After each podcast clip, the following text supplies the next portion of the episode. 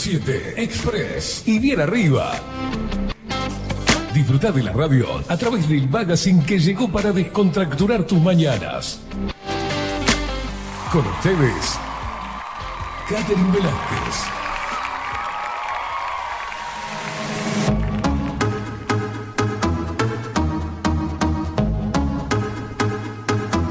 Muy pero muy buenos días, bienvenidos a un nuevo programa de 24-7 Express en este jueves 19 de octubre de 2023. Pero muy buenos días, bienvenidos, que andan los locos de miércoles y de jueves ni te digo, y cómo se viene el viernes, ay mamita querida. Muy pero muy buenos días a toda la indiada guerrera, rebelde y locos que andan prendidos por ahí cada mañanita, por supuesto que sí, estemos o no estemos, ellos están, viste, es una cosa de loco.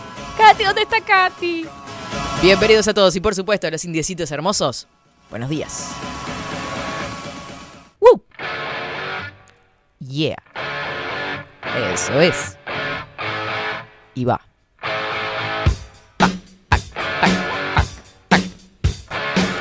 17 grados 2 décimas la temperatura actual en Montevideo.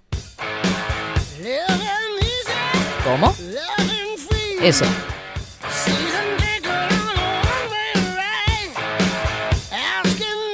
¿Cuándo pasaron 20 días de octubre? ¿Me cuentan, por favor? Que recién estoy cayendo que estoy leyendo jueves 19. Chau, chau, adiós. Yo te bailo todo. Le damos la bienvenida al equipo a él que está moviendo perillas desde las 7 de la mañana, una cosa de locos. Nunca bienvenido, bienvenido, Facu, ¿Qué nómade, Casina, ¿cómo le va? ¿Qué tú? ¿Qué tal? ¿Cómo estamos? Muy bien, muy bien. Lle- Llegando el fin de semana. Pasó rapidísimo esta semana, la verdad. Sí, ¿no? Tú- A mí no me pasó rápido, ¿sabe? Tapado de laburo. Yo también. Bastante lentita se pasó la semana, ¿eh? Y eso que tuvimos ahí el respiro de- del feriado. Pero miro que, oh, mamita, qué manera de trabajar. Me duele la espalda, ¿sabes? Estoy toda contracturada. Bueno, a mí me ha ¿Si hay dado, algún masajista escuchando? me ha dolido la espalda este No, fin de semana. ¿Por qué? Porque se acuerda de la mudanza de mi cuñado. La tiene ahora. Y Es ahí ya este uno. fin de semana. ¿Y qué pasa? Ahí ya uno no quiere saber nada de mudanzas. Porque si lo agarra con el trajín de que todos los días tiene una mudanza, no pasa nada. Pero cuando ya pasa 15 días es como, pa, ¿en serio? Bueno, sí, si ves que te falta gente, voy. No es un tercer piso, pero es un primero. ¿Sabe que me estuve riendo, no? Porque me encontré con un meme que dice que hay dos tipos de personas, ¿no? Entonces la foto tiene a una pareja en una escalera y a otros con, con un, con un, este sofá dándolo vuelta en, la curva de la escalera. yo pensaba, yo tenía dos pisos por escalera, ¿vio? Qué trabajo. ¿Viste esas escaleras que no tienen ni descanso, que es continua, continua y súper empinada? Esa era mi, mi casa.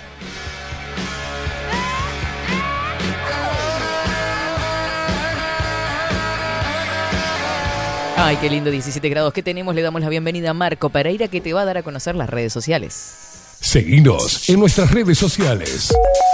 Instagram, Twitter, Facebook, 24 barra baja 7 Express UI. Sabe que yo bajo el brillo, ¿no? Porque yo digo, por ejemplo, a mí no me gustan las cosas dulces, ¿no? Porque pa- para empalagosa estoy yo. Y se me ocurrió est- esta asociación. Digo, bajo el brillo porque para brillosa estoy yo. Malo, ¿no? No, no, no era. Mucho menos, mucho menos. Nos seguís a través de todas las redes sociales. Te suscribís a los canales 247 Express Uy en YouTube, en Telegram, arroba Express Uy 247. Andate para Spotify también, dale. No te das miedo. Dale a la. Nos mandas tu mensajito a través del 099-471-356. 099-471-356. Y te hago así porque te digo, pa, qué programa que nos espera.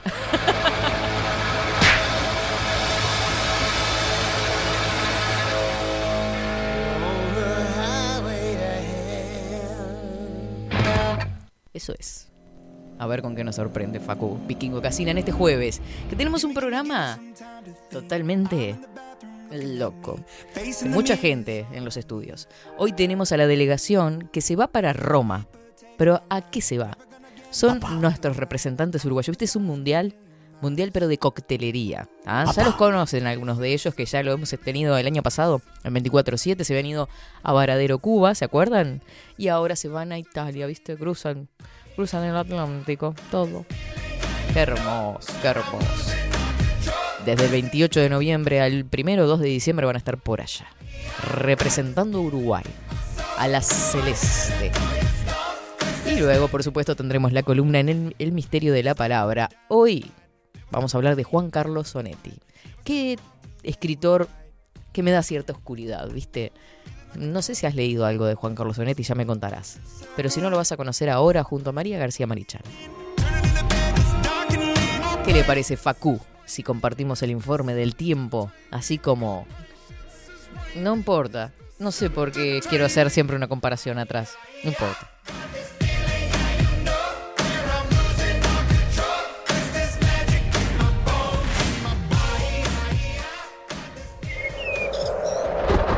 Ahora, en 24-7.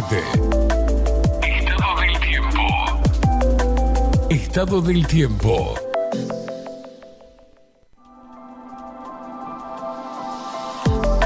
Y mire si hemos pasado por estados entre ayer y hoy. Primero había lluvia de pelusa en el centro. Ayer, que fue. O sea, no. Iba a decir otra cosa, pero no importa. Este, sí. En los ojos, en todos lados. Ahora, eh, frío después. En la mañana de hoy yo salí súper abrigada y ¿qué pasó? Hacía calor, estaba pesadito. Entonces volví a mi casa, salí para la radio y dije ahora salgo más desabrigada. ¿Qué pasó? Hace frío y está nublado. Mira, así es el tiempo de este país. 17 grados 2 décimas la temperatura actual, vientos que soplan del este al sureste 9 kilómetros en la hora, 1024 hectopascales, la humedad que se ubica en el 70%, la visibilidad 15 kilómetros. Mira vos, hay baja probabilidad de precipitaciones escasas, así que es probable que no llueva, pero capaz que sí. Nuboso, periodos de algo nuboso con probables precipitaciones escasas y no solo escasas sino que aisladas. Para el viernes 20, mínima 10 grados, máxima 22. Se prevé algo nuboso y nuboso con periodos de algo nuboso y vientos. Qué lindo. 10 grados la mínima, 22 la máxima. Para el sábado 21, algo nuboso y nuboso con periodos de nuboso, una mínima de 11 grados y el sábado tendremos una máxima, ¿sabe de cuánto? De 25. ¡Apalala! Ahí sí, revolean. Las chancletas, digo. El sol sale a las 5 horas y 58 minutos. Ahora recién abro el primer ojo, ¿vio? No sé qué ojo abre usted primero. Yo abro el izquierdo. y se oculta a las 19 horas y 3 minutos. Ya está de día cuando amanecemos, claro que sí. Este es el informe del Instituto Nacional de Meteorología.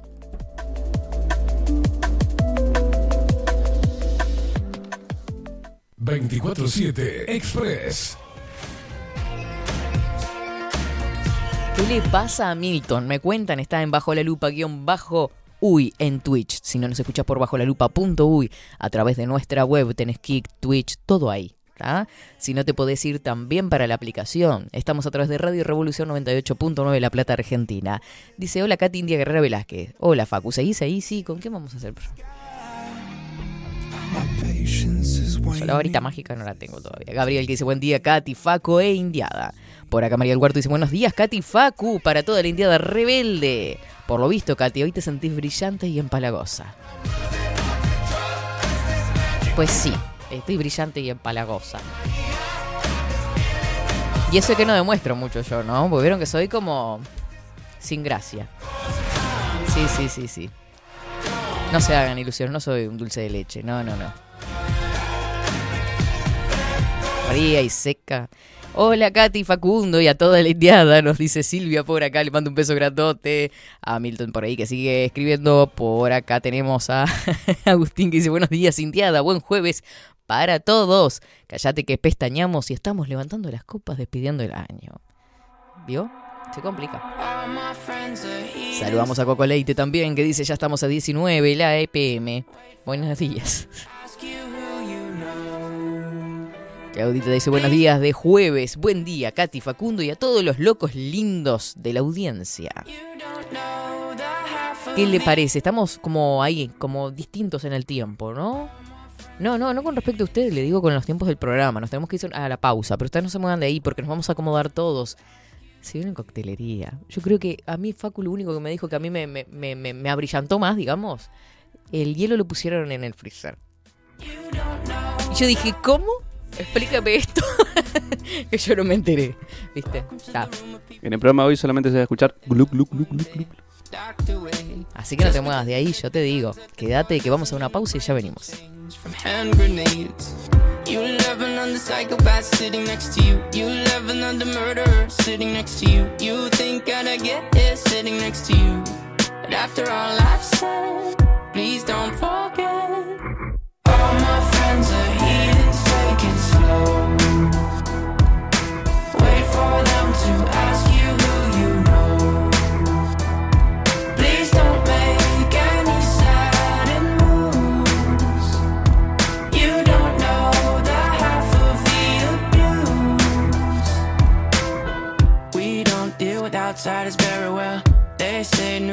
newcomers have a certain smell. Yeah, trust issues not to mention.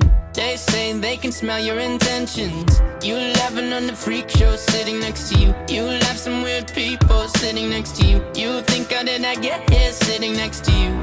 But after all I've said, please don't forget.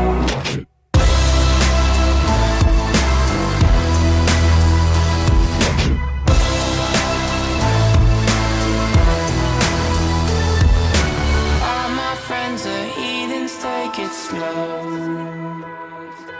Wait for them to ask you who you know. Please don't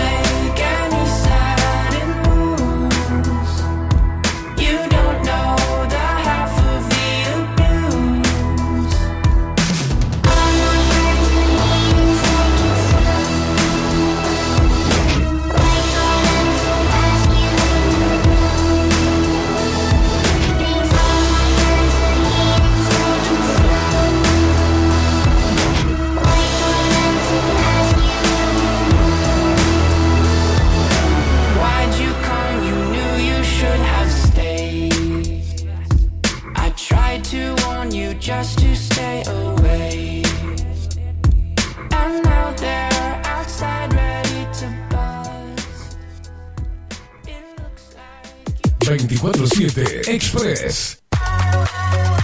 Mercería Las Labores. La mercería más antigua del país, desde hace más de 100 años junto a vos. Tristán Baja 1524, abierto de 9 a 19 horas. Visítanos en www.lanerialaslabores.com.uy. Facebook,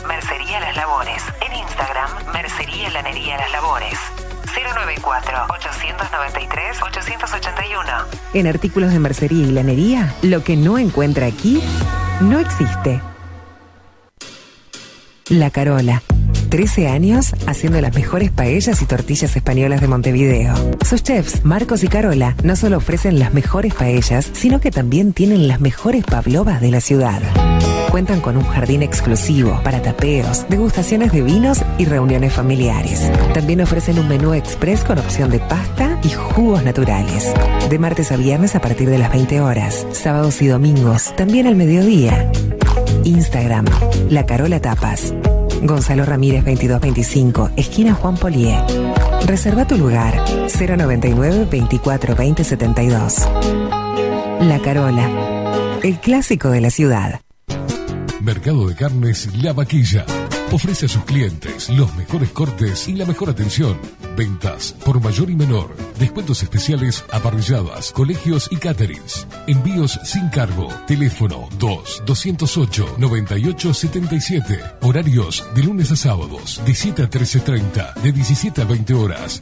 El tierno sabor de nuestras mejores carnes a su mesa. Mercado de Carnes La Vaquilla. Avenida San Martín, 2555. Teléfono 2-208-9877. Envíos sin cargo. Si estás en Miami, Florida y querés renovar los pisos de tu hogar o reformar tu baño y tu cocina, la mejor opción es CM Great Services, la empresa de construcción que le da vida a tu diseño. Más de 20 años de experiencia avalan nuestro trabajo. Reformas, revestimientos de pisos, baños y cocinas. En Miami, Florida, CM Great Services. Contactanos al 786 536 8822. Pescadería El Italiano. Ubicados en el puertito del museo. Les ofrecemos pescado fresco todo el año y gran variedad en mariscos, productos de excelente calidad, llevando confianza a su mesa. Los esperamos con la mejor atención personalizada. Pescadería El Italiano, de martes a domingos, de 8 a 20 horas. Contamos con envíos. Pescadería El Italiano. Comunicate al 2-622-7930 y por WhatsApp 095 43 3502. Estudio Jurídico Notarial, Perezcal y Asociados. Más de 25 años de experiencia en todas las materias, representando a estudios nacionales e internacionales. Una amplia trayectoria en materia penal, sucesiones y reivindicaciones. Más de dos décadas de experiencia recuperando terrenos ocupados. Torre Gorlero, oficina 20, 21 y 22. 099-309-319. Estudio Jurídico Notarial, Perezcal y Asociados. La imagen lo es todo. Adolfo Blanco, fotógrafo profesional. Una buena foto guarda tus recuerdos y también puede vender tus productos. Cobertura fotográfica de cumpleaños, bodas, eventos empresariales, retratos, books, fotos de productos, fotos para web. Fotógrafo profesional, Adolfo Blanco, 099 150 092. Hola, ¿cómo estás? Mi nombre es Maru Ramírez. Soy locutora profesional desde hace 26 años. Cuando me preguntan, ¿cualquier persona se puede dedicar a la locución? Mi respuesta es bien sencilla. El 20% es la voz y el 80% es lo que vos haces con ella. En los workshops que doy de locución comercial, descubriremos no solo si quieres ser parte de este mundo, sino también cómo trabajar de tu voz, cómo organizarte, cómo ejercitar tu voz para una mejor dicción, modulación y respiración. No, no importa que no tengas conocimiento de locución. Lo que importa son las ganas de aprender y descubrir un mundo nuevo que te pueda ayudar a conocer tu voz y una nueva forma laboral. Te espero. Dale, comunicate por WhatsApp al 095-062-082 o por Instagram, arroba marulocutora. Wolfer Contenedores. Realizamos oficinas, viviendas y proyectos a medida. En Wolfer Contenedores armamos el proyecto para tu vivienda con uno o más contenedores. Visita nuestro showroom en Ruta 1, kilómetro 155-500 y elegí tu vivienda. Wolfer Contenedores para entrega inmediata. Informate al 094-263-705 45 20 31 63 o en wolfer.com.uy. Wolfer Contenedores desde Colonia y Montevideo para todo el país. Bilden, transformación digital. Creamos la estrategia de transformación digital para que tu empresa avance y se adapte a los desafíos de hoy. Desarrollo y posicionamiento web, community management, planes de marketing digital. Bilden, transformación digital. Comunicate al 094 400 060 o escribinos a hola@bilden.uy. Mostrá tu mejor sonrisa. En Timbo, consultorio odontológico, te ofrecemos la atención y todos los tratamientos necesarios para recuperar tu salud bucal. Reserva tu consulta diagnóstico sin cargo al 099-750-182. Te esperamos en Colonia 1181, oficina 505, esquina Cuareim. Nombrando a Bajo la Lupa, obtendrás un 10% de bonificación. No postergues más la sonrisa que te mereces. Timbo, consultorio odontológico. 099-750-182. Café Jurado, directamente desde la planta hasta su propia taza, siempre garantizando la mejor calidad. Café Jurado, su cuerpo, su intenso sabor y su aroma hacen de nuestro café un placer único. Desde 1912, pasión por el café. Grupo Service. Servicio técnico especializado. Huawei, iPhone, Xiaomi. Trabajamos con todas las marcas. Contamos con servicio express. Cambio de pantalla en 30 minutos.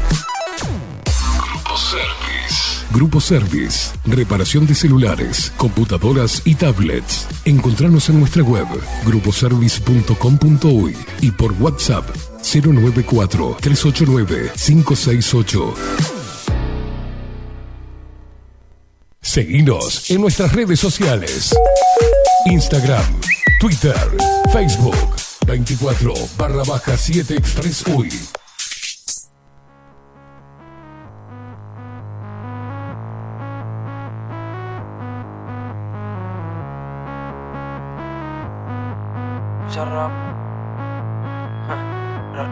Baby, vamos a buscar una excusa para vernos. Solo tienes que indicarme la hora que el lugar yo lo tengo. Se mudó cerca de mí, llego en 10. Ya no se falta un GPS, me sale memoria la ruta de su cuerpo. Baby, hello. Fue por la historia que subiste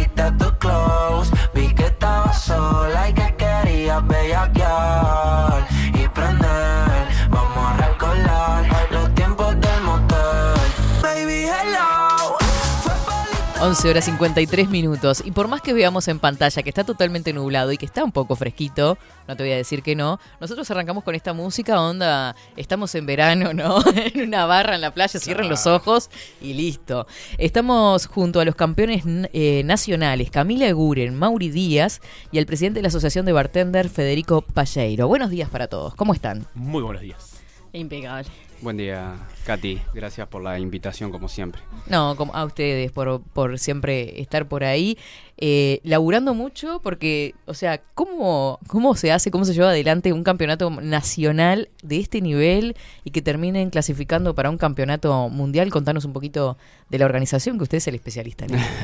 Bueno, eh, nada, esto comienza siempre un año antes, este, con bastante parte organizativa de, de- de parte de los bartenders, de la, la Asociación Uruguaya Bartender, donde se compite en un día eh, categoría amateur, semipro y profesional. Eh, tenemos que entender un poco que los bartenders se dividen en, en la parte clásica, más vinculado a un hotel, eh, a un restaurante, y la parte del flair, esa parte visual eh, y de show. Este, Artística a todo nivel. Exactamente, pero el final también es hacer el cóctel, ¿no? Que es eh, la parte o la experiencia que el cliente o el, este, o el público va a llevar. Eh, eso lo tuvimos en mayo eh, en el Hotel Cottage de Carrasco, donde tuvimos una jornada, más de 50 bartenders de todo el Uruguay participaron.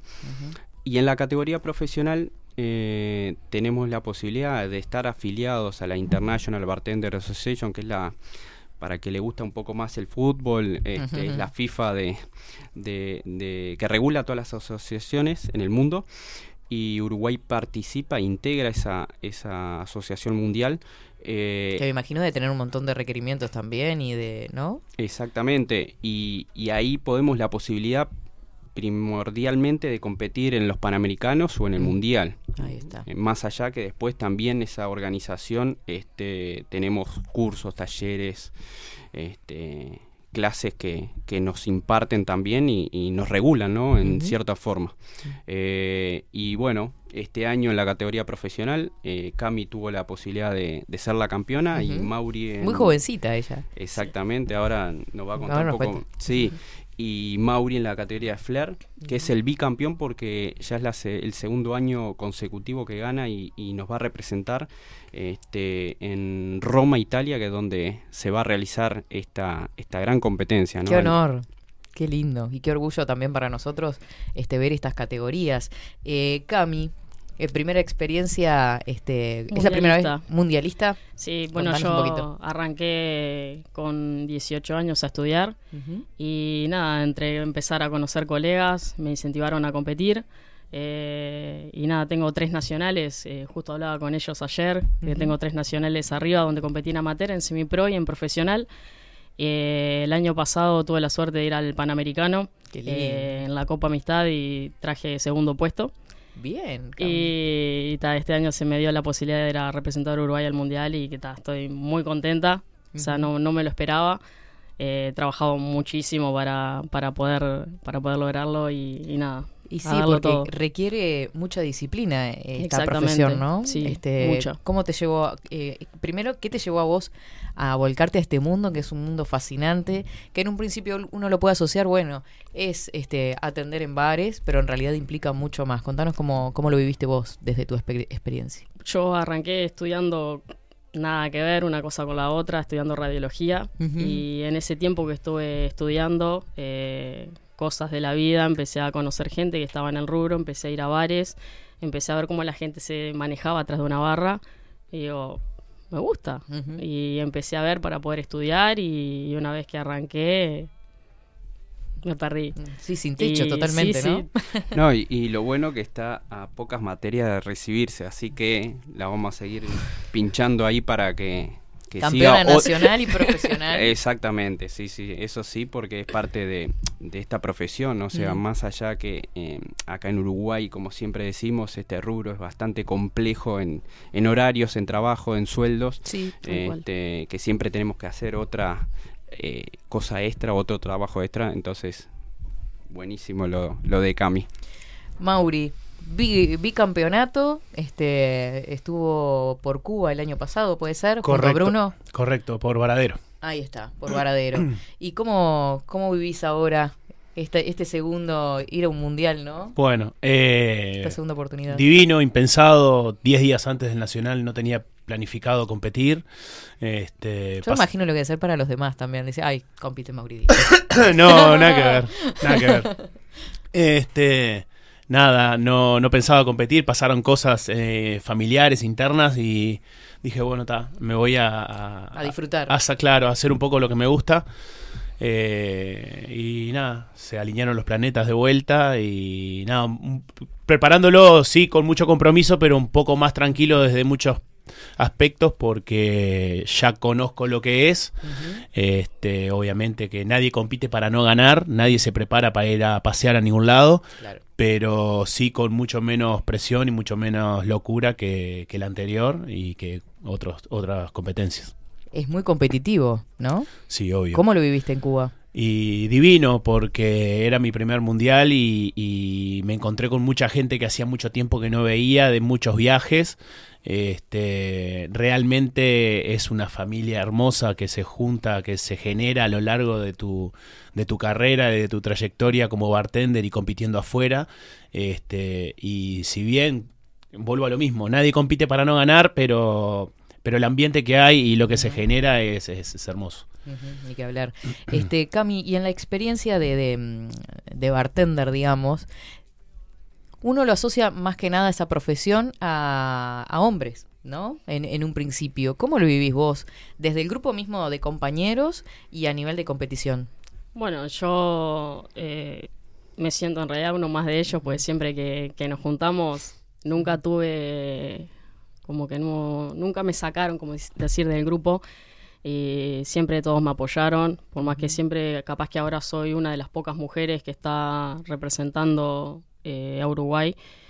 Y, y nada, a nivel de competición, eh, fuera del país capaz que se siente un poquito más. Acá no tanto, porque nos conocemos entre todos, siempre hay alguna pica entre de todo, pero... Como pero toda nada. profesión. Los egos son muy Los egos importantes. son complejos, sí. No, pero por suerte, por suerte siempre fue, fue muy bien. Eh, ¿Y cómo se preparan? ¿Hay, hay una preparación previa a decir, bueno, este, se viene un mundial, es en noviembre, estamos a mes y días de partir. ¿Hay una preparación previa? Cuéntenmelo. A ver. Bueno, en mi caso yo estoy est- entrenando mucho la técnica. Eh, el cóctel con Mauri hace unos días ya lo, ya lo pudimos definir, ya lo tenemos, que era en realidad lo más importante. Eh, nada, ahora solo queda entrenar, eh, tanto Mauri como, como yo, y, y estar concentrado en lo que tenemos que hacer y ¿En qué consiste la competición? Para informarle a los oyentes, bueno, preparar un mundial y qué tienen que hacer, porque si no hay pelota de por medio. No. ¿Cómo es la cuestión? En este caso no. no. ¿Cuándo es el gol? ¿Cuándo, se gol? grita? ¿Cuándo- ¿Cuándo, se cuándo grita? gritamos? A ver, este, ¿hay algún relato de, de- de la historia de- de- de- del trago? ¿Cómo es? ¿Preparan Eh, algún discurso, quiero decir? Sí, eso, el discurso en sí sería más si, si pasando a las finales, semifinales, pero cuando pasamos nosotros, por ejemplo, en clásico a competir, nos presentamos, presentamos nuestro cóctel para que la gente que nos ve nos conozca y, y nada, después de eso se, se va viendo a partir de lo que de lo que vayamos haciendo y cómo nos vaya a nosotros también. Yo me, me siento ahí, Ahí- me, me- me imagino a todo, ¿no? Hasta cómo pensar la mirada hacia el público, este, la preparación de la mesa con todas las herramientas. Sí, eh, algo ¿Se que- piensa eso? Se piensa, claro. pero cuando llegas ahí se te olvida todo el día. Sí, sí, no hay chance. Claro, claro, en tu casa es una cosa y después ahí... Olvidate. Los nervios influyen mucho, pero sí en esa preparación ya están mentalizados o, o concentrados en, en lo que van a brindar. O sea, ya el cóctel ya fue presentado. O sea, ah, ayer tuvimos la, la instancia de enviar la receta, porque se envía previamente Mirá. para que se autorice la receta. Tiene ciertos eh, requisitos, o sea, hay un- una bebida sponsor que le toca a cada uno, una categoría que le toca a cada uno. Mm. Este, Uruguay en clásico va como aperitivo, o sea, esos cócteles que son previos para un almuerzo, una cena, que sean secos, que sean entre un tenor alcohólico. Este, ahí hay ciertos lineamientos y Por ejemplo, ¿qué- ¿cuáles son los aperitivos? O sea, ¿qué tipo de aperitivos? Porque la gente toma de todo antes de comer.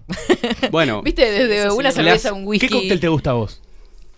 Cóctel. Sí. A mí me gusta el mojito, pero, Bien. por ejemplo. Puede ser. Si no lo cargas mucho de azúcar, puede ser aperitivo. claro, ahí Ahí tenés va. un trago refrescante, Refrescante, pero, si no lo cargas de pero pero pueden ser para comparar con para que el público entienda un Negroni, cócteles que son bastante secos, bastante ácidos, puede haber ahí algún gin tonic, puede haber más allá que entra en dos categorías el gin tonic que es refrescante también. Eh, un daiquiri clásico, no el daiquiri que estamos acostumbrados de, de la fruta, sino un daiquiri de limón. O sea, hay ciertas características que influyen. No tantos azúcares, digamos, ¿no? Claro. Lo- los tragos con mucho azúcar son los tragos de postre, ¿no? Un Campari. Campari perfecto como aperitivo. Este, un Campari con naranja como van a hacer hoy, este, que es un Garibaldi, un cóctel emblemático italiano, eso es un aperitivo.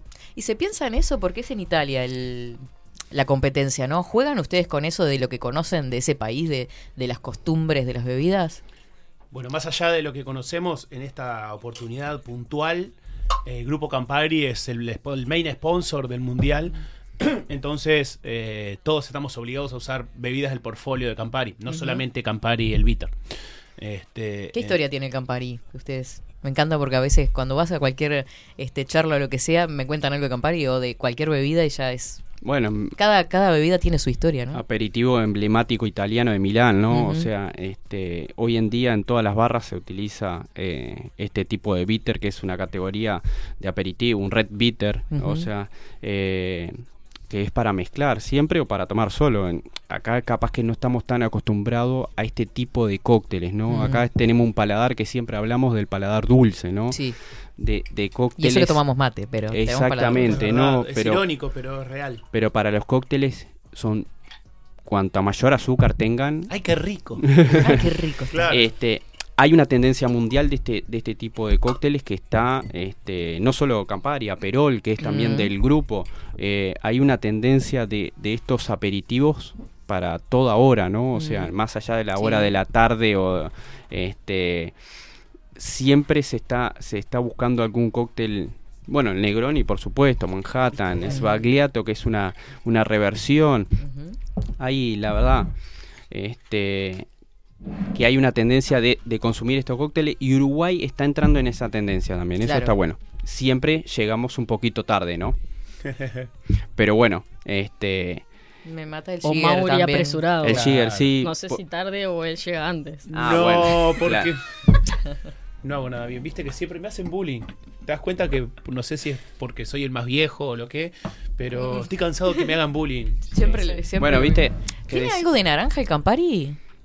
¿O Tiene- es el pero el que...? No. O en- ninguno de los dos, en- no sé, en- capaz no, no, fruta. eh, está- no, no, está bien. está- estás bien guiada. O sea, en la receta, Mm. este, más allá de esos botánicos que decimos, los botánicos, cuando decimos botánico, decimos capaz que habitualmente estamos acostumbrados a decir hierbas, ¿no? Mm. Todo lo que tiene la planta, raíz, corteza, flores, frutas, flo- este. Campari tiene parte de naranja, de cáscara de Mm. naranja. Entonces ahí vas a sentir entre ese amargor, pero también dulzor, Claro. porque contiene también una Es porción que de la azúcar. cáscara de naranja tiene mucho de amargor en realidad, ¿no? Exactamente. sí. Claro. Perfume. los aceites esenciales, como le decimos, ¿no? Este, Mauri, no sé si, si lo vieron ahí, capaz que en, en, en la casa vieron, este que va a perfumar o a hacer un twist que le llamamos en la coctelería, es perfumar ese cóctel para que tenga también más aroma. Y esos son los aceites que tienen todos los cítricos. Claro. Para que te hidrates. Ah, qué lindo, un aperitivo. Pa- para arrancar la mañana Arrancamos, bien fuerte y al arriba. medio. no Oh. pica. Lo mío es sencillito, nomás directo. Cami, que es la, la etiqueta de este grupo, Ujú. eh, la formalidad, este, es la que va a Esto sería un. Campari con naranja. Esto es ¿no? un Garibaldi, un Campari con naranja. Ujú. Tradicional, espectacular, Está rico. refrescante para toda hora. Lleva el nombre de Giuseppe Garibaldi. Sigan, chiquilines. este, y mm, Cami, ¿qué tenés pensado vos para... mm, También va con Campari, tu... tu En este caso, mi, mi cóctel va con Aperol. Eh, pero sí me toca de sponsor una, una grapa italiana que es bastante aromática, seca. Y voy por ese lado. Capaz que a nosotros, como decía Fede, no estamos muy acostumbrados a, a los paladares tan secos. eh, pero a veces tenemos que amoldarnos a, a los gustos cuando viajamos y también para aprender nosotros, para amoldar también nuestro paladar a, a diferentes. Claro. Y a conocer otro, otra, otras formas de trabajo también, Tal ¿no? cual. Pero está, eh, estaría bueno capaz que pasaras o por lo menos dieras un, eh, las bebidas que van a ir en el cóctel, porque la verdad que es un cóctel que lo hemos probado. Esto también tuvimos la oportunidad esta semana de, de juntarnos varios colegas y, y- y poder darle la, la devolución a Cami para, para ayudarla. Y me imagino que Este, desde un punto de vista exigente también para que ella vaya sintiendo. Exactamente porque, eh, como decía Cami, no estamos acostumbrados a este tipo de cóctel. Entonces, Claro. este, ver desde el aroma, el color, el sabor, la cristalería que va a usar, este, tiene todo que ver en, en ese momento de, de la participación, ¿no? A ver, contanos. Bueno, mi cóctel va en una copa. Eh, decidimos ayer con Fede que usar un hielo especial para que quede más vistosa a la hora de presentarlo. Eh, va a llevar, el, como decía, la grapa italiana, un ron añejado, extra añejado, que cubano, que es el que le va a dar unos toques avainillados al cóctel. Eh, va a llevar Aperol, va a llevar un mix de jugo de pomelo con jugo de limón y un almíbar de, de rosas, que ese es... Para elevar un poquitito un el azúcar, ¿no? poquitito el azúcar, sí. Sí, un pelín, ¿no? O sea, pero para que tenga ese aroma de, de esa rosa, ¿no? Que, y, y de tener un tenor de azúcar, pero muy leve, ¿no?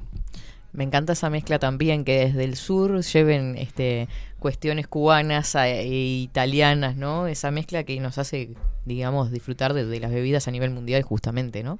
Eh, cuando hablamos de hielo especial, porque para mí el hielo es hielo, no sé, no entiendo. No, eh, en el caso de que decía Cami, es un hielo cristalino que es totalmente transparente y, y tiene un, eh, de una forma, o sea, es una esfera.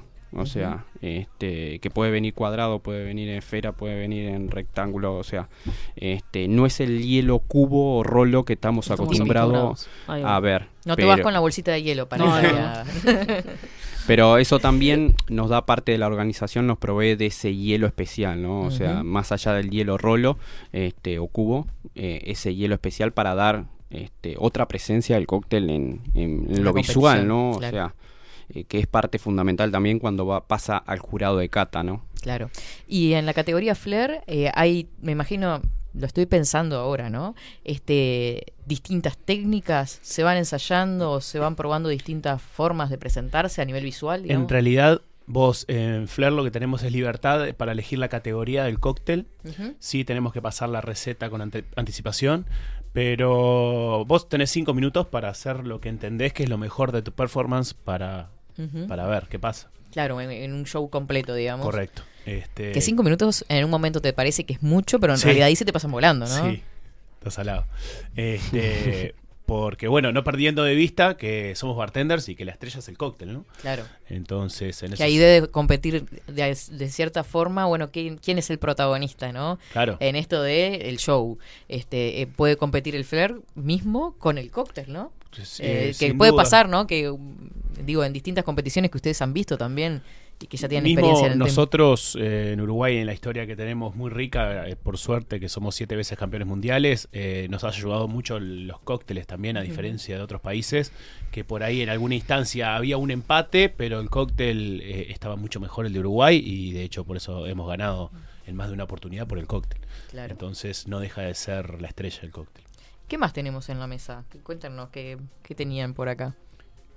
Eh, en la mesa tenemos para. Vamos a elaborar una. Vamos a po- imponer lo que se viene para el verano. Ay, ¿qué se, qué se viene? Me muero, me muero. Esto es top. Título, título. Yo también me- yo yo también me muero. ¿no? Zócalo. No se la jugaba, ¿no?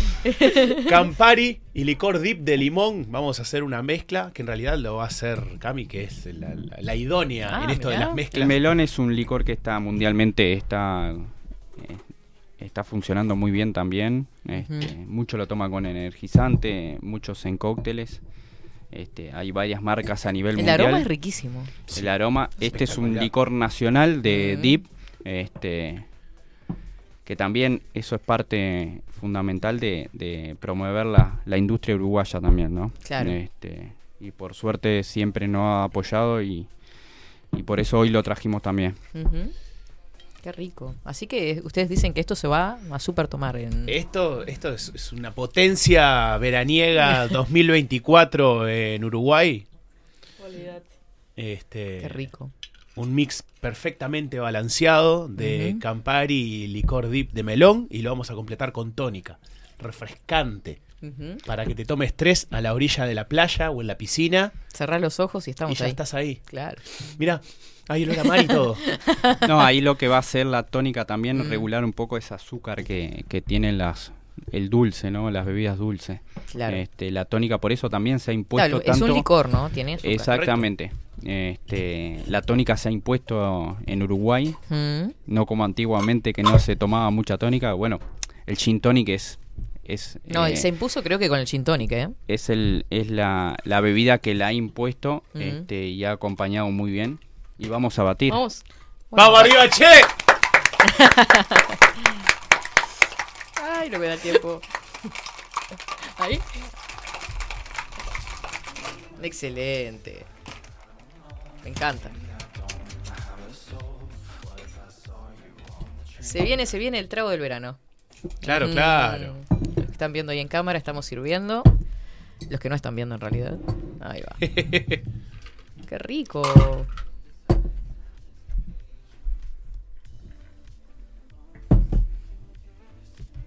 Charan, chan, chan, chan, chan. Es un trabajo en equipo. Claro, sí, obvio. así funciona. Siempre. Así Claro. funciona. No, y bueno, algo que, eh, que quería destacar que la verdad que siempre las delegaciones uruguayas este tiene esa comunidad de, de- de apoyo y ayuda para, para llegar. Porque como todos sabemos, esto es eh, a pulmón y... y- Ellos me mandan el vaso lleno para acá y queda acá, ¿no? Ah, olvídate. Claro, no pasa. No pa- eh, queda ahí. Queda ahí, se, filtro y se- una se barrera. pincha, tiene, está pinchado. Este, así que nada, eso es una parte muy a destacar de, de todas las es muy delegaciones. bueno.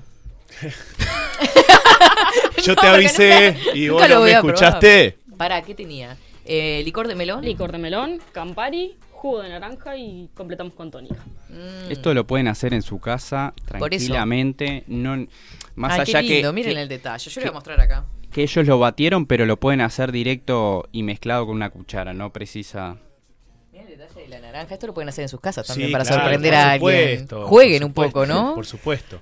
Y también eh, desmitificar eso de lo complejo de la coctelería. Tiene que ser todo práctico, fácil de hacer, replicable.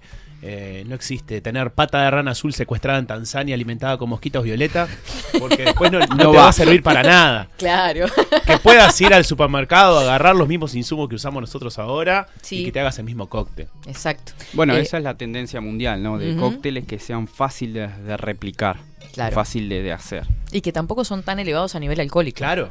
A nivel mundial eh, hay una tendencia de máximo 7 centilitros. Mismos en la receta de ellos este, no pueden superar esos 7 centilitros. Mira. De Porque hay alcohol. una tendencia a bajar un poco eso, ¿no? Exactamente, los cócteles sin alcohol es una tendencia. este, Y es lo que se está viniendo. Tolerancia cero, muchachos, en el manejo. así que- Cero, cero. Ahí. Exactamente. Eh, mm, me encantó ese, me encantó. me encantó, me encantó. Eh. Pero eso, ahora digo, ¿no? Si por ejemplo hay una persona que está escuchando y dice, pero qué mágico el mundo de la coctelería, ¿no? Este, se puede hacer de todo, es como una cocina en donde combino alimentos y juego mucho, sin dudas, y me puedo lucir en un cumpleaños o en, a nivel familiar o lo que sea. ¿Cómo hacemos? O sea, ¿hay cursos disponibles? O, eh, hoy en el momento no, van a comenzar en el 2024, en marzo. Este, te vamos Viste a que se te mandar. estás planificando para el 2024. Ya viste que estamos cerrando el año. Te Ya vamos está. a mandar. Pero- Ya está. Empezar el año con todo. Pero Claro. estamos a menos de 60 días de brindar. Por eso. Ya está. O sea, Te vamos a pasar todos los contactos para que, si no, la página de, o los, el Instagram, Facebook de, de la asociación, la Asociación Uruguaya Bartender, ahí pueden ingresar y ver todo, mandar un mensaje, no tengan problema que se contesta ujú, este, a la brevedad, como todo, pero se contesta. Perfecto. ¿Y este martini que tenemos acá? Bueno, eso te trajimos para todos los, este, todas las personas que están escuchando hoy. ¡Apa! Este, vamos a hacer un sorteo. Ujú. Este, Martini Asti, ¿por qué Asti? Asti es una, una región de, de Italia, tiene una denominación de origen controlada y garantizada, que significa que esto es un espumante italiano de, de una región. Este, a diferencia de los espumantes franceses, Mm. el método de elaboración es lo que difiere. Este, los franceses hacen el método champenois o método de fermentación natural, que Que es fue un poco donde nació también todo Exactamente, el, el champagne eh, nace, eh, nace en Francia y, y la primera fermentación es en cuba de madera. Mm. y la segunda en botella. Eso Claro. hacen los franceses. Los italianos cambian eh, ese método, utilizan otro método que se llama Martinotti o Charmat, que es la primera cuba en eh, la primera fermentación en Cuba y la segunda en Cuba. No aparece Ah, la botella hasta hacer en botella. Entonces tiene una pequeña diferencia. Este tipo de bebidas, las bebidas italianas como el Asti, el Prosecco, que es el que se hace el Aperol Sprit, el verdadero espumante para hacerlo, son bebidas más eh, versátiles. O sea, no es... Lo pueden tomar solo, por o sea, supuesto. se- eso. Muy bien. En este caso el Asti es bien dulce, lo más dulce que van a encontrar. Pero pueden mezclarlo con jugos, con hielo. Acá rompemos el esquema como los franceses de ponerle hielo a la copa. Claro. Acá se puede, no hay Mm, problema. Bien. Y lo podemos mezclar con, por ejemplo, si lo quiero tomar con Campari o... Va ¿no? Le va a dar el tono más dulce todo. Exactamente. aún. bueno, Con Campari podemos hacer un simil Aperol Sprit, ¿no? Un Claro. Campari Sprit, ¿no? Porque acá en realidad la- la- lo que es la palabra Sprit es especial, una palabra alemana que es un golpe de soda. Claro. Entonces se puede hacer la, medida de Campari, dos de Asti. Y te queda súper italiano. Claro. Y ya nos vamos preparando para Roma. Y ya claro nos que vamos sí. preparando. Bueno, acá tenemos entonces a los campeones nacionales y esperemos que mundiales, Si Dios quiere. con toda la fe. Estamos trabajando para eso. Eh, pero ni que hablar. Toda la fe en ustedes. Katy, queríamos traerte también una para ti. Ah, Porque ¡Ah, ¡Vamos! Ah, ahora está, ya está. Este, para Me que lo compro. pruebes, para que después este, Qué le rico. digas al público a ver cómo realmente. ¿Cómo ¿Qué resultó la experiencia? Exactamente. ¿Y cómo lo mezclaste? Mirá la palabra lo- que me, que me redondeé acá. Experiencia, exactamente. Experiencia. Eso es lo que brindamos día a día a los bartenders. Pero una qué, experiencia. qué hermoso, me encanta. Qué, qué redondo todo. Estamos, estamos despegados, Ulises. El sorteo, el sorteo, el sorteo. Vamos a No hacer se- el sorteo. No se olviden. eh, Que lo, eh, lo empezamos hoy este y lo hacemos mañana eh, como cierre de, ¿no? Perfecto. de cara al fin de semana. Obvio. Capitana. Este no sin tienen flar, nada. sin flar. Chiquilines, bueno, Camila Guren, Mauri Díaz, campeones nacionales, se van para el Mundial de Coctelería en Roma, Italia, nada más ni nada menos. Así que el mayor de los éxitos, a disfrutarlo, sobre todas las cosas. este Y si traen copas, hacemos caravana, ¿no? Sí, Sin claro, duda. eso es lo principal. ya o está, sea, avisen, ya, por favor. este, ni que hablar, eso. Descartado. Volveremos, Gracias. volveremos, como Sí, dice sí, la sí. canción. Ni que hablar que sí. Arriba Uruguay. Gracias, Federico. Gracias, Katy, como siempre, por, por el espacio, por dejarnos este, mostrar nuestra profesión, que es lo que amamos y sentimos. Así que nada, del 28 al 2 de diciembre estaremos en Roma. Este, estarán ellos, porque yo soy un simple asistente de verlos a ellos ahí en... Pero eh, ¿vas? Eh, voy Sí, va. eh, Ah. y, y voy a estar en la parte de jurado de cata. Ah, Sí. bien. Palo, Ya el- lunes que viene tenemos Uruguay, un, Uruguay. Zoom donde, este, donde se va a explicar todo cómo se va a realizar. Eso les iba a preguntar. ¿Hay transmisión en vivo? Sí. ¿Se sabe? Porque hay- hoy es todo Habitualmente, tan habitualmente todos los años sí, el año pasado en Cuba por un tema de internet, de Internet. internet no Bueno, hubo. Claro, pero era seguramente Sí. sí. Claro, Sí, hay... Todavía no está el, eh, la dirección, pero sí, seguramente que sí. perfecto. Muchísimas gracias, chiquilines. A Éxitos. vos, vamos arriba. Gracias. A vos, muchas gracias. Nos vamos a la pausa. Ya venimos con más de 24-7 Express. No te muevas de ahí.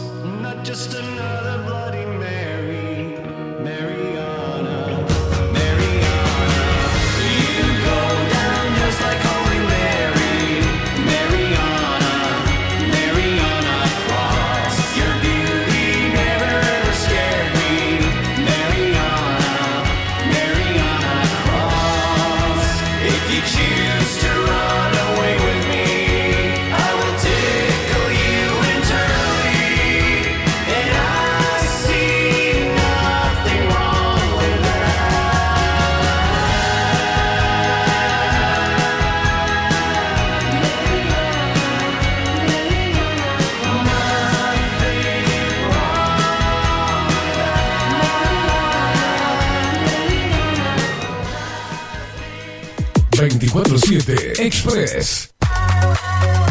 Mercería Las Labores. La mercería más antigua del país desde hace más de 100 años junto a vos. Tristamar Baja 1524, abierto de 9 a 19 horas. Visítanos en www.lanerialaslabores.com.uy. Facebook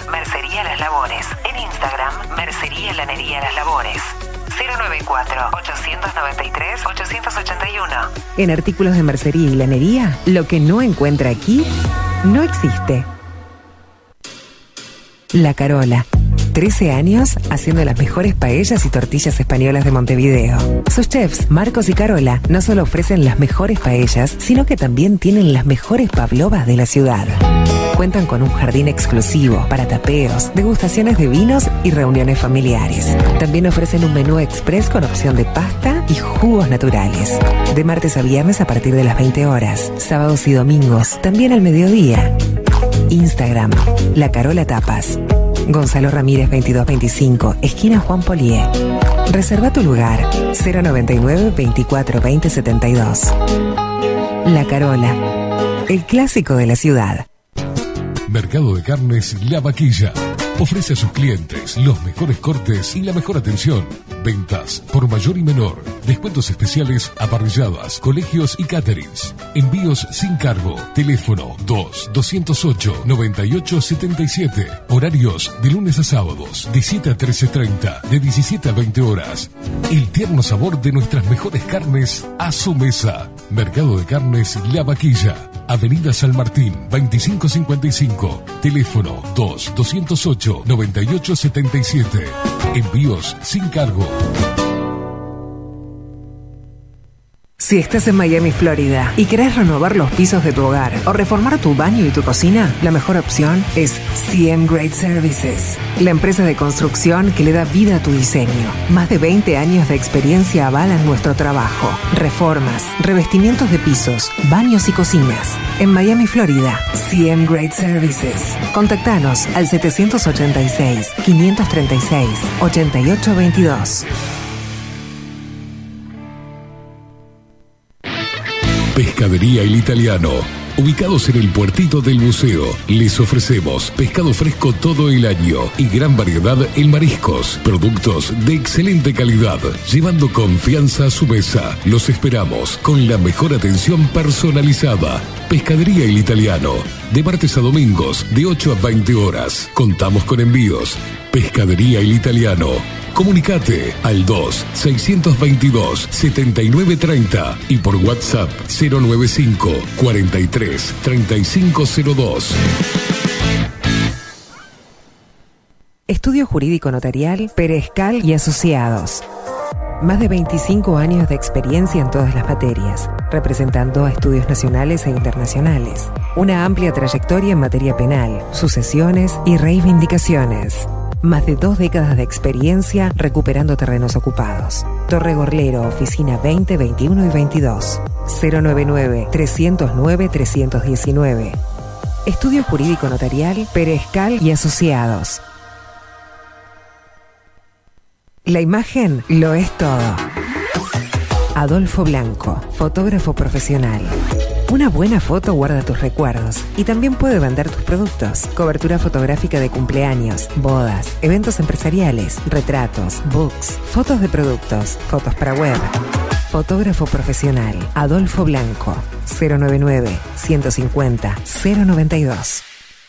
Hola, ¿cómo estás? Mi nombre es Maru Ramírez. Soy locutora profesional desde hace 26 años. Cuando me preguntan, ¿cualquier persona se puede dedicar a la locución? Mi respuesta es bien sencilla. El 20% es la voz y el 80% es lo que vos haces con ella. En los workshops que doy de locución comercial, descubriremos no solo si quieres ser parte de este mundo, sino también cómo trabajar de tu voz, cómo organizarte, cómo ejercitar tu voz para una mejor dicción, modulación y respiración. No, no importa que no tengas conocimiento de locución. Lo que importa son las ganas de aprender y descubrir un mundo nuevo que te pueda ayudar a conocer tu voz y una nueva forma laboral. Te espero. Dale, comunicate por WhatsApp al 095-062-082 o por Instagram, arroba marulocutora. Wolfer Contenedores. Realizamos oficinas, viviendas y proyectos a medida. En Wolfer Contenedores armamos el proyecto para tu vivienda con uno o más contenedores. Visita nuestro showroom en Ruta 1, kilómetro 155-500 y elegí tu vivienda. Wolfer Contenedores para entrega inmediata. Informate al 094-263-705 45 20 31 63 o en wolfer.com.uy. Wolfer Contenedores desde Colonia y Montevideo para todo el país. Bilden. Transformación digital. Creamos la estrategia de transformación digital para que tu empresa avance y se adapte a los desafíos de hoy. Desarrollo y posicionamiento web, community management, planes de marketing digital. Bilden. Transformación digital. Comunicate al 094 400 060 o escribinos a hola arroba. Mostrá tu mejor sonrisa. En Timbo, consultorio odontológico, te ofrecemos la atención y todos los tratamientos necesarios para recuperar tu salud bucal. Reserva tu consulta diagnóstico sin cargo al 099-750-182. Te esperamos en Colonia 1181, oficina 505, esquina Cuareim. Nombrando a Bajo la Lupa, obtendrás un 10% de bonificación. No postergues más la sonrisa que te mereces. Timbo, consultorio odontológico. 099-750-182. Café Jurado, directamente desde la planta hasta su propia taza, siempre garantizando la mejor calidad. Café Jurado, su cuerpo, su intenso sabor y su aroma hacen de nuestro café un placer único. Desde 1912, pasión por el café. Grupo Service. Servicio técnico especializado. Huawei, iPhone, Xiaomi. Trabajamos con todas las marcas. Contamos con servicio express. Cambio de pantalla en 30 minutos.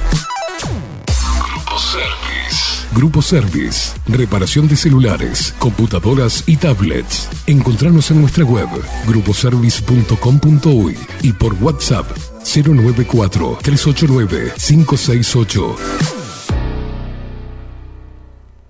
Seguinos en nuestras redes sociales. Instagram, Twitter, Facebook, 24 barra baja 7 Express UI.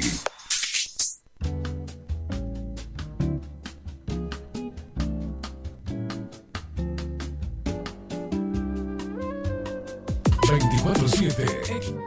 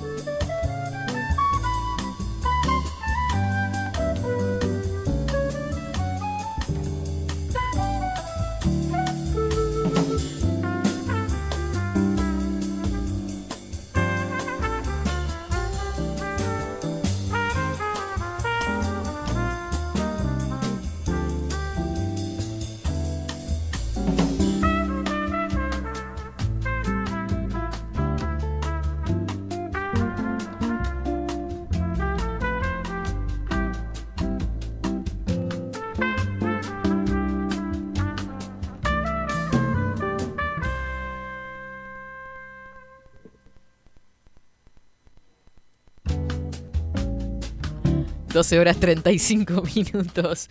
Acá estamos disfrutando de este 24-7 Express de jueves. Y esta música nos indica que ya ha llegado las flores en esta primavera. Ah, qué encanto. María García cada vez Maricha. más feliz. ¿Viste? Yo vine toda azucarada y y abrillantada y Ah. vos venís florecida. Ay, yo vengo florecida. Buenos días, ¿cómo estás? Muy bien, feliz de estar con ustedes como siempre. Un placer.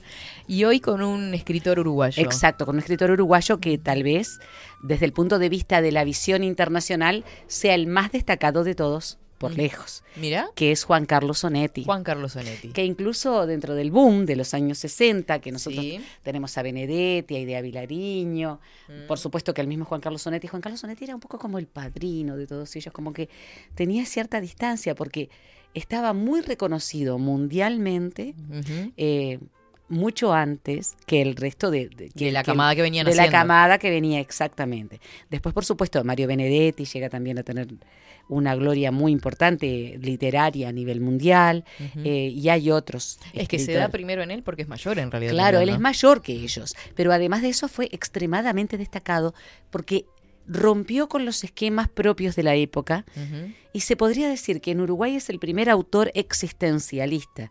Entra en el existencialismo filosófico y en el existencialismo literario. Claro. Además, su propia manera de ser, yo le contaba a Facundo, Mm. era un hombre tan profundamente deprimido, era un hombre tan Oscuro, tan ¿no? O sea, yo pienso en la literatura de Donetti y pienso en oscuridad. Oscuridad. Es que, Mm. por ejemplo, a mí me pasa lo siguiente, lo admiro Mm. profundamente, pero no me gusta.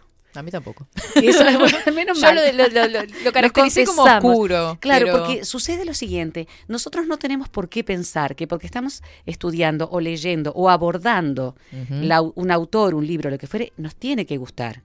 Y hay algo que yo aprendí con Jorge Luis Borges. Aquel libro que no te gusta, que no te llega, que te oscurece, que no te hace bien, bueno, déjalo. Mm. Por más grande Permite- que sea el autor, claro, que te permitas como lector leer lo que quieras. Yo leí, por ejemplo, Junta a Cadáveres, que es uno de los libros de la trilogía de Santa María. Mm. Ahora vamos a hablar de todo eso. Leí El Pozo y sinceramente eh, te dan muchas ganas de mirar a un pozo desde el borde, porque el hombre transmitía con una genialidad las cosas oscuras que sentía, que, imaginaba. No sé si esta anécdota es cierta, A ver. pero parece que el pozo surge a raíz, en primera instancia, de que no tenía cigarros. Ah, sí. mira, no, no tenía idea de por qué. Hay, hay varios documentales que hablan sobre cuestiones de anécdotas de su infancia, de su adultez, y en un momento no consiguió cigarros y dijo, bueno, me siento a escribir, a desahogarme.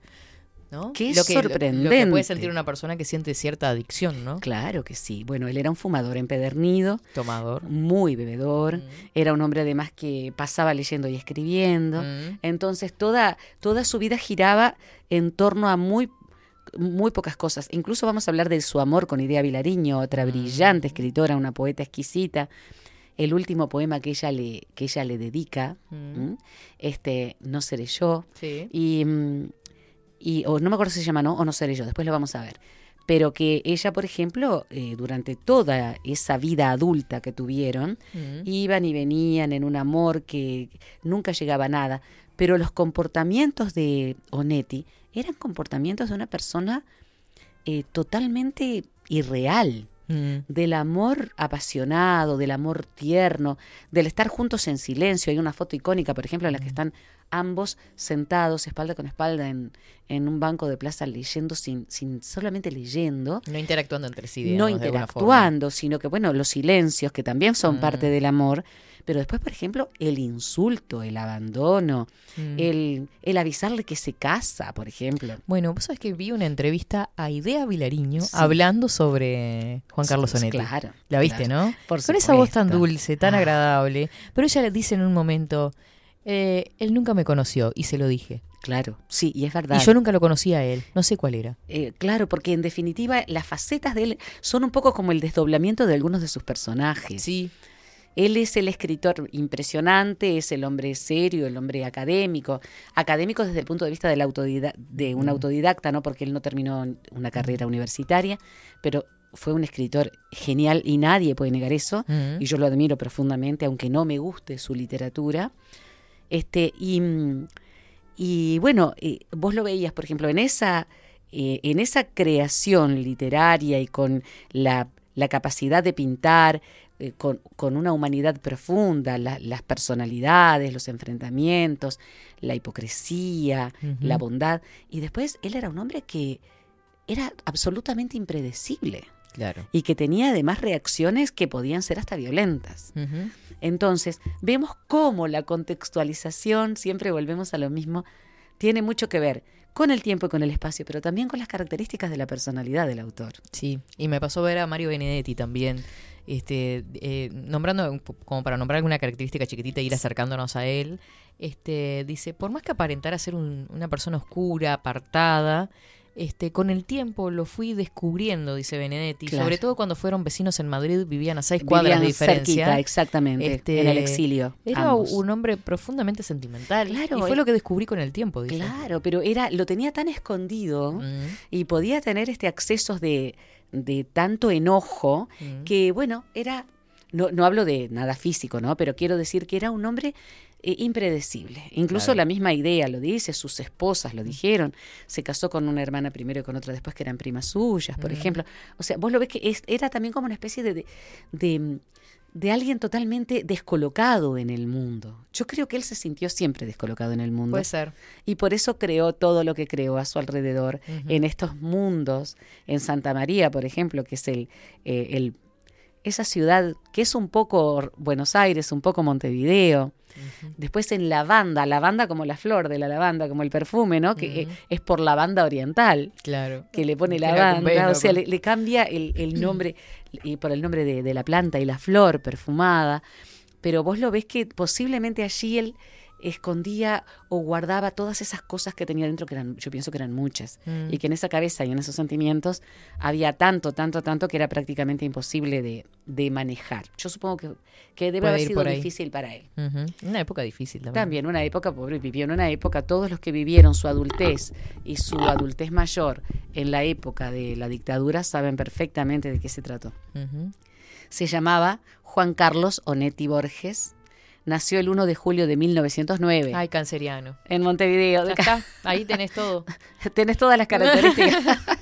y murió el 30 de mayo de 1994 en Madrid, España, porque después del exilio él ya no volvió a, a Uruguay. Estuvo muy, de- muy decepcionado, muy desilusionado. Igual siempre interesado. Siempre, no, no, no. Siempre amó. preguntaba. Sí, sí, él amó su tierra, ¿eh? Mm. Él en ningún momento desprestigió, ni despreció, ni se enojó. Él se enojó con las situaciones políticas y sociales que, que traían esos años violentos y esos años dificilísimos, pero él amó su tierra. Y siempre, más allá de que vivió muchísimo en Buenos Aires, él se identificó como uruguayo. Claro. Eh, y e- eso para mí tiene un enorme valor también, el amor que él tuvo a su tierra.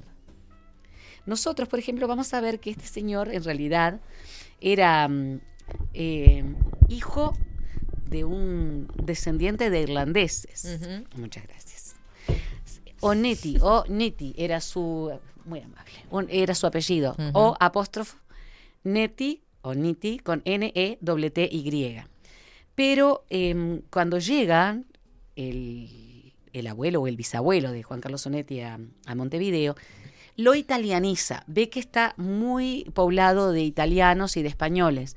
Entonces lo italianiza y se escribe Onetti sin el apóstrofo y con la doble ¿De T dónde en era entonces el irlandés, Irlandés. irlandés, era de origen irlandés. Bueno, hi- hizo la escuela, por supuesto, en Montevideo, hizo el liceo. Su padre eh, era este, mm, eh, estaba, bueno, había estudiado y la madre era de una familia de hacendados gaullos. Se Mm. llamaba Honoria, habíamos dicho Borges. Honoria ¿Vos sabés Borges. que hay alguien que dice por ahí, Contame. no, porque esto es, ¿no? De, de, de- de entretelón. Sí, claro. Eh, que se escapaba mucho, que no era, no fue un buen estudiante, Onetti. Se escapaba mucho, se le aparecía al padre a veces en el sector de la aduana, creo Sí, que trabajaba, trabajaba por ahí en la el aduana el padre. papá, sí. Este, y en un día lo encuentra, este, y lo lleva a tomar una grapa, la cual no le gustó a Onetti. Mm. Pero siendo chico, ¿no? Esta cosa de a veces de, de las generaciones anteriores, Claro. de, de, de convidar con alcohol a los con más chicos, a los ¿no? chicos. Qué Y interesante. Tengo entendido que hizo hasta primero el liceo, ¿sabes? Sí, vos sabés que mm, según él lo planteaba, no terminó los estudios universitarios de Derecho, Pero cuando vos lees, no terminó los estudios universitarios de Derecho, puede no haberlos empezado también. Claro. Creo que empezó sola, creo que hizo solamente eh, algo en el liceo. Mira vos, de lo de Mm. primero no sabía. Sé que Benedetti, por ejemplo, tenía segundo año él lo decía Mm. abiertamente, sin ningún inconveniente. Pero eh, lo de Onetti no, no, no. Viste que él tenía esas cosas de, de ocultar. Claro, él, era muy misterioso. misterioso. Era muy Mm. misterioso. Pero Le tengo entendido gustaba, que sí. Le gustaba el misterio. Mira qué Y interesante. era de escaparse también. Y de se- hacerse la rabona. hacerse la- como, se decían. Me rateé, como decía Como se decía antes. Es que es como se decía en su época, en Sí, definitiva. claro, en su época era la rabona, después nosotros la rata y los escapes. como Mm. Eh, Bueno, la mayor parte de, de su niñez y de su adolescencia la pasaba un poco en Montevideo, un poco en Buenos Aires, porque el padre eh, trabajaba, porque además era gente que estaba bastante acomodada. La familia Burgos, la familia de la madre, era mm, este, justamente Borges, perdón, era una, eran personas de mucho dinero. Borges, Onetti, Borges. Fue después introduciéndose en lo que era el periodismo y principalmente le encantaban las opiniones y los editoriales. Trabajó en el semanario Marcha, Mm. donde tenía un seudónimo, Periquito el Aguador. Me encantó Ah, bueno. la ternura del seudónimo. Después era muy asiduo eh, colaborador en el diario La Prensa y en la revista Lea. Mm. Después fue el encargado, fíjate vos la capacidad que tenía este hombre de mm, la digamos de pasar las noticias a la agencia Reuter, que es una agencia internacional, ¿verdad? A la agencia Reuter del desde el Río de la Plata. Fue algo así como em, quien recababa las noticias para enviar. Em, cosa que le dio, lo hizo, le permitió trabajar bien y le permitió además ser conocido como muy buen escritor, es decir, como que sus artículos estaban muy bien escritos. En una época, ¿no? Donde la televisión empezaba a hacer innovación, donde el diario también este, se hizo masivo. Claro. ¿No? Ni que hablar. Claro. Digo, ahí este, él podía desarrollarse a todo nivel ahí. Que Claro no lo que piensen a nivel de trabajar en prensa hoy en día, tal vez. Claro, hoy en día, por ejemplo, está todo muy digitalizado, Claro. pero que en aquel momento los diarios eran El papel Eh, claro, y el canillita. Por supuesto. Y los diarios que gente que, por ejemplo, que podía comprar el diario de la mañana y el diario de la tarde o hasta el diario de la noche. Y hablamos acá en, en nuestra aldeana Montevideo y las ciudades del interior. Pero claro, es darse a conocer como un muy buen escritor en artículos y además hasta en la selección de las noticias, ¿no? Claro. Eso, eso le, le fue muy favorable a él. Eh, este, era, digamos, el encargado de la sucursal de la agencia Reuter y el que se dedicaba a hacer la selección de noticias que iban hasta el exterior. Bueno, después, el vivir en, esas, en las dos capitales del Río de la Plata, en las dos márgenes del río, le dio la idea de crear un lugar ficticio que tuviera características de ambos. Entonces surgió Santa María. Empiezan los primeros escritos sobre Santa María, ese pueblo, esa ciudad que es como el Macondo de Gabriel García Márquez, eh, que tiene las características propias de algo totalmente eh, ficticio, pero que tiene una carga humana, de naturaleza humana, muy fuerte y muy poderosa. De allí después la trilogía. Después, entre 1955 y 1975, estuvo en Montevideo. Date cuenta que ya había empezado la dictadura militar. Fue director de bibliotecas en el distrito de, Monte- de Montevideo y la, el área metropolitana. Y luego integrante de la directiva de la Comedia Nacional. Mira vos. Le- era un hombre que le gustaba mucho el teatro, la parte de dramaturgia. Y, Y estar en los círculos de intelectualidad de Claro que sí, eso era muy importante para él porque él se daba a conocer así. Claro. Además ya tenía una solvencia que era muy respetada, Mm. ¿no? Por, por cómo escribía. Por supuesto, en 1975 se lo cataloga de subversivo por parte del gobierno militar y Ah. tiene que irse, tiene que emigrar. Ex- se exilia en Madrid, en la capital de España, donde fue vecino de Mario Benedetti, exiliado, tam- exiliado, exiliado también. Y como vos decías que eran vecinos, vivían muy cerca. Por esa razón, eh, no es que tuvieran una amistad, Sí, sí, exacto. pero sí había intercambio entre ellos.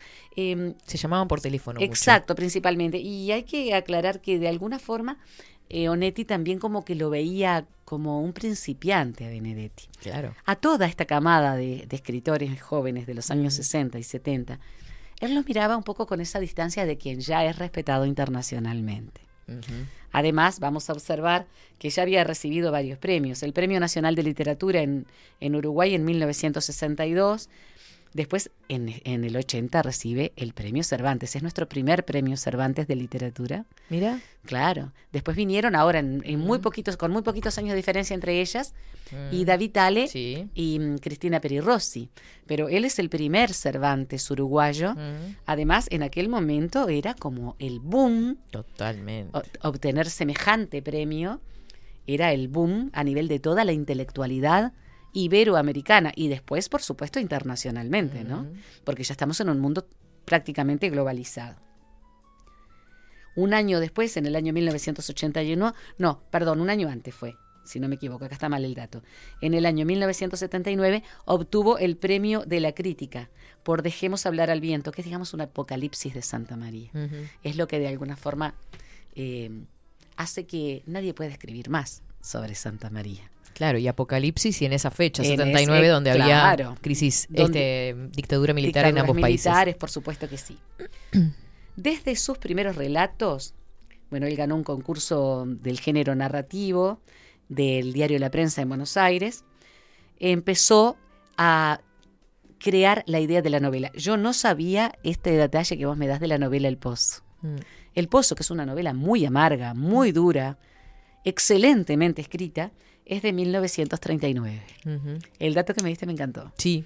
Y No después te paso el videito porque Ay, me encanta, me me encanta. encantan esos detalles. Sí, son esos detalles que hacen al chismerío, Y que hacen a, A- ¿no? a ver- a, la- a ver otras chisme- facetas del autor. al chisme sano, esas cosas Sí. que nos contamos como si fuéramos vecinos del mismo. Es que, o sea, lo estamos eh, trayendo con Al- nosotros. Exacto, al tener eh, una época dentro de lo que es la, la globalidad de la historia tan acotada, o sea, porque hay entrevistas, hay artículos, hay prensa, hay gente que lo conoció y que lo entrevistaron y qué opinabas de fulano, entonces este nos acerca un poquito más a, él, imaginarlo por a la menos. personalidad, a imaginar cómo era, exactamente. El pozo, para los críticos, fue considerado el antecedente perfecto del existencialismo literario. Mm. No nos olvidemos que la, la corriente filosófica existencialista está en pleno apogeo en las décadas del 20, 30, 40 hasta el 50, en, en todo el mundo, pero principalmente en el occidente. Que, y tengo otra. Contame. Ah, no, no. Ah, contame, esto contame. es- Contame porque estaba buenísimo. me encanta. No, de chiquito, él se escondía a leer. Ay, lindo. Pero se escondía a leer en un mueble que apenas este, por una rendijita entraba la luz. Ay, qué lindo. se escondía ahí a leer y leía justamente muchos a filósofos este, existencialistas. Claro, como a Camus y a Jean-Paul Sartre, claro. Exacto. Ay, qué lindo. Que de ahí, digo, un poco también estará esa escuela, esa, el- lo autodidacta que decíamos, ¿no? Claro. Ese aprendizaje Desde en la temprana edad me estás diciendo. a leer autores, ¿no? Tan difíciles. Fíjate dónde se escondía leer, me contás. Mm. En un mueble. En un mueble. Es Me también lo- como- ¿Te lo imaginas? Claro. Es- Es... como encerrarse en su propio intelecto, ¿no? Mm. Qué interesante. Y, y va muy de la mano de su de personalidad. su eso. personalidad. Él era un hombre con unas depresiones muy serias. Bueno, por supuesto, Albert Camus, Jean-Paul Sartre van a ser sus maestros, mira vos, desde que era chiquito. Qué Mm. cosa increíble, ¿no? Las cosas que, que uno aprende después de, de la gente, de porque eran, sí, grandísimos escritores, pero eran seres humanos, Sí, con son todas las historias, luces y las historias sombras. contadas, ¿no? Este, por quienes lo conocieron. sí, que son como leyendas que se van creando también, ¿no? De, que de- sí, de estos claro. personajes. Después del Pozo escribió Tiempo de Abrazar en 1940, Tierra de Nadie un año después, es decir, escribió, publicó, sabemos que viene escribiendo en forma, además creo que escribía varias cosas al mismo tiempo porque se encontraron muchísimos apuntes, incluso en diferentes carpetas y cajones. Para esta noche, en 1943, Los Adioses, que es impresionante, en 1954, y para una tumba sin nombre que a mí me encantó, de 1959. Más allá de que no me gusta el, como te decía, el, lo que, la obra, hay cosas que, por supuesto, que a, a unos nos, nos llega más. Por ejemplo, a mí, para una tumba sin nombre, me encantó. Claro.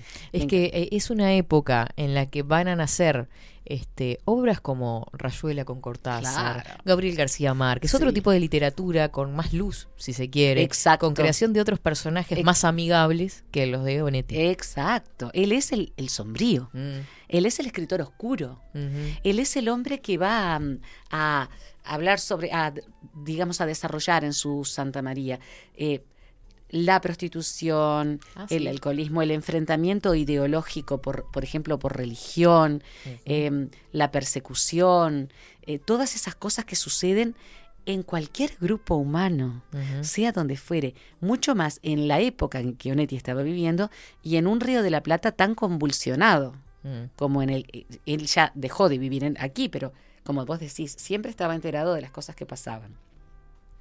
Después tiene unas colecciones de cuentos, una detrás de la otra escribió. Un sueño realizado en 1951, La cara de la desgracia, viste los nombres, ¿no? Mm. 1960, El infierno tan temido en 1962 y tan triste como ella de 1963.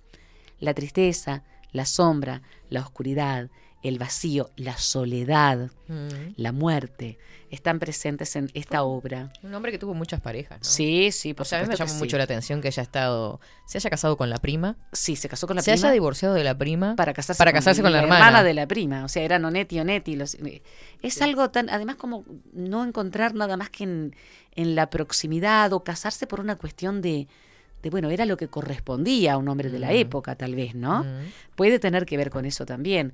¿Qué le corresponde a un varón de los años cin- 40, 50, 60? Ser un padre de familia. De pronto, bueno, dijo, está, no quería y se casó con una prima. Cuando vio que no se llevó con ellas, se casó con la otra. Y vivió con Idea Belariño esos amores que tan, tan este, intrincados, espinosos, dolorosos. Como imposibles, ¿no? De llevar adelante. Imposibles, exactamente.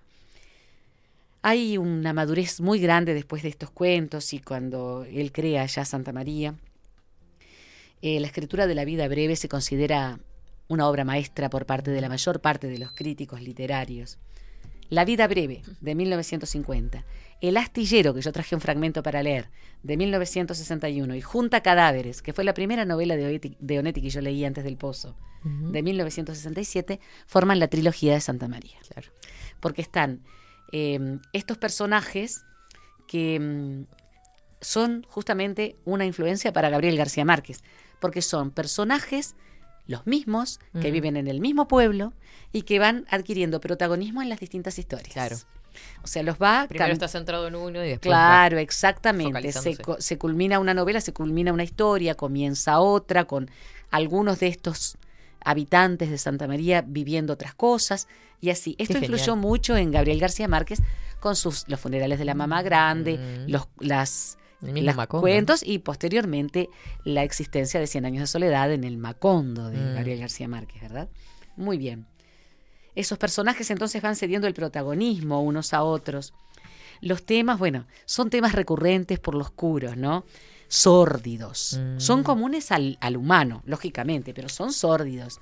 La oscuridad, la prostitución, la soledad, la rutina, el dinero Mm, como un objetivo fundamental, sí. cosa que no fue, para- por ejemplo, no lo fue para Onetti, porque por más Ujú. que tuvo sus ganancias con, con las obras que pudo publicar, no era un hombre que, que estuviera dilapidando ni que estuviera haciendo alarde de lo que tenía. Por supuesto, eh, ese realismo exasperante propio del existencialismo eh, se ve en la vida breve cuando, y acá a mí me parece que está él presente, ¿no? En la vida breve yo no lo leí.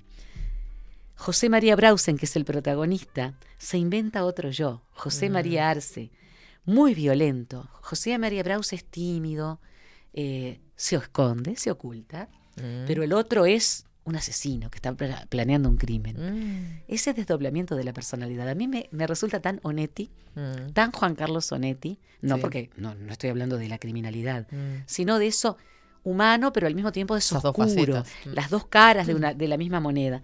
Entonces, este personaje planea un crimen y ya está Santa María, ya con dos personajes bien definida, con sus características, como el Macondo, decíamos, como el Comala de Pedro Páramo, de Juan. Rulfo, que también es, eh, Pedro Eso. Páramo es impresionante. Y ya estamos dentro del centro, del, digamos, del centro narrativo en el que él después va a ser como una especie de espiral desde el centro hacia afuera, explayándose en la temática.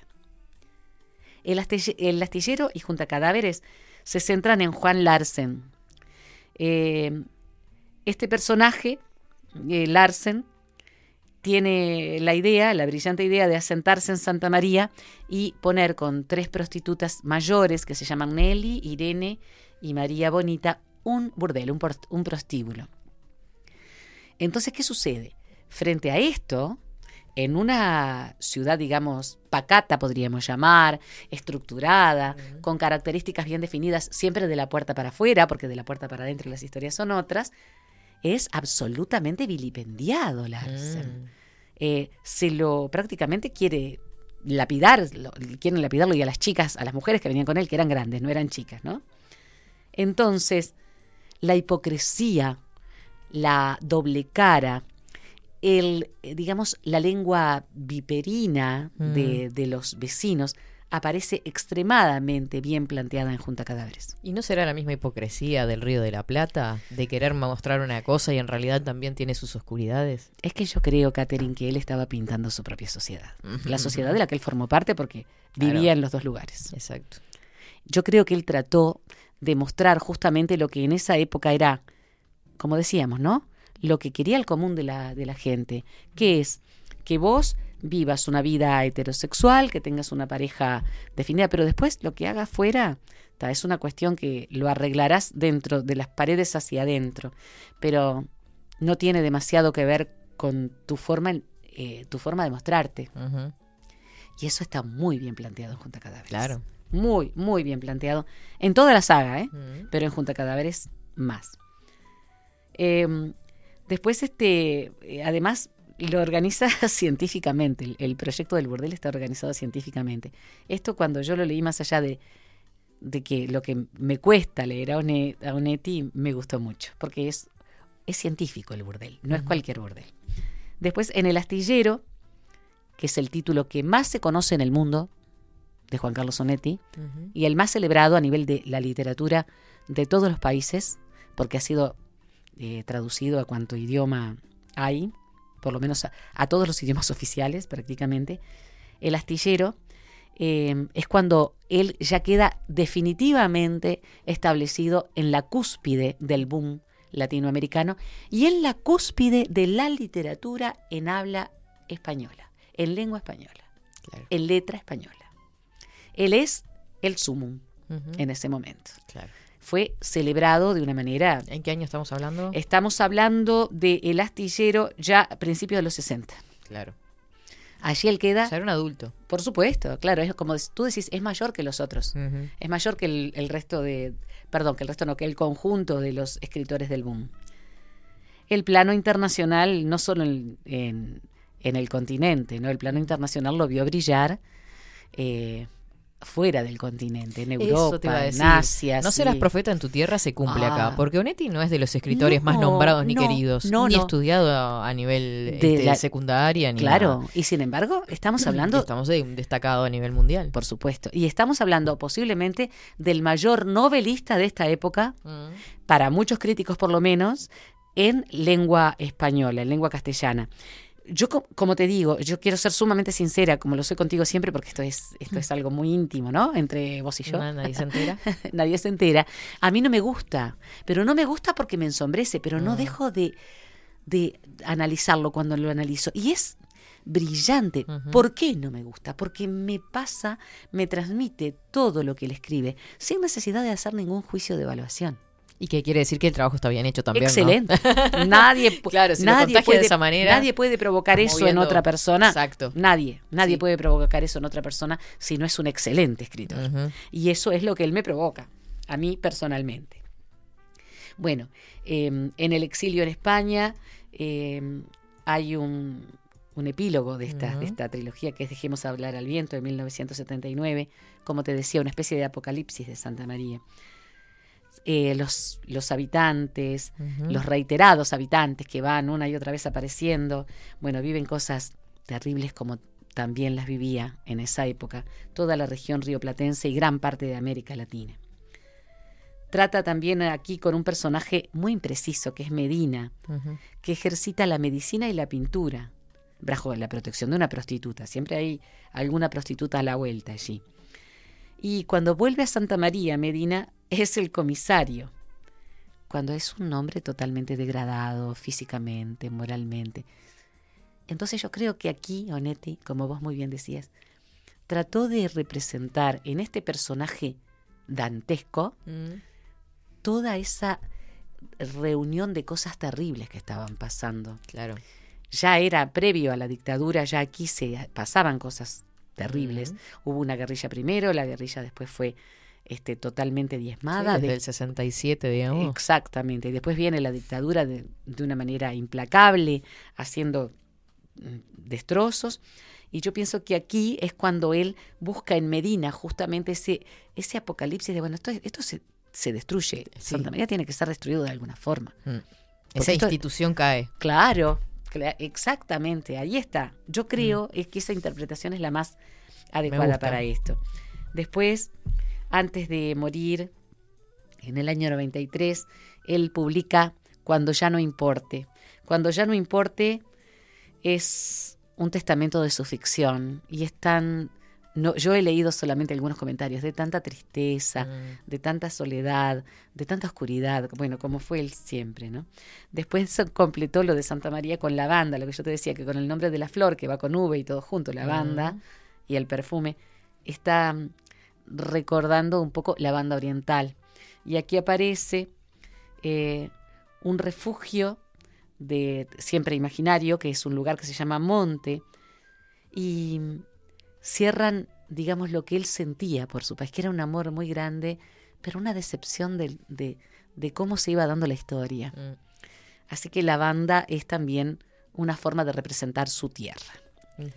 Qué lindo, igual. Eh, Onote se planteó para hacer una escritura muy lacónica. Él no es un hombre, como te decía, de estar... Él se explaya mucho, por ejemplo, en descripciones y todo lo demás, pero es lacónico. Es, las, esas expresiones son breves, son eh, muy identificatorias, muy, eh, digamos, plantean muy claramente lo que está diciendo a quien está describiendo lo que está hablando. Era, él tenía un temperamento escéptico. Por esa razón, ese, esa filosofía era también parte de su vida, ¿no? El Claro. existencialismo era fo- una forma de, en la que él planteaba. Entonces, su desencanto, su tristeza, su oscuridad, le dan un estilo propio que lo hace un escritor único. Único, único. Y antes de leer nada, vamos a hablar un poco de su historia de amor con Idea Vilariño. Porfa.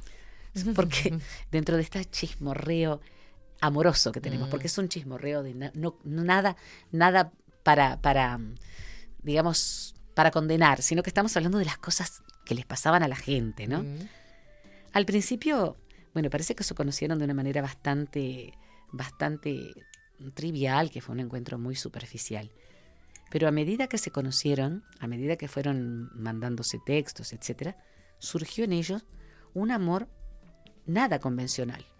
Un amor oscuro, Claro. al estilo Al de Juan estilo- Carlos Sonetti.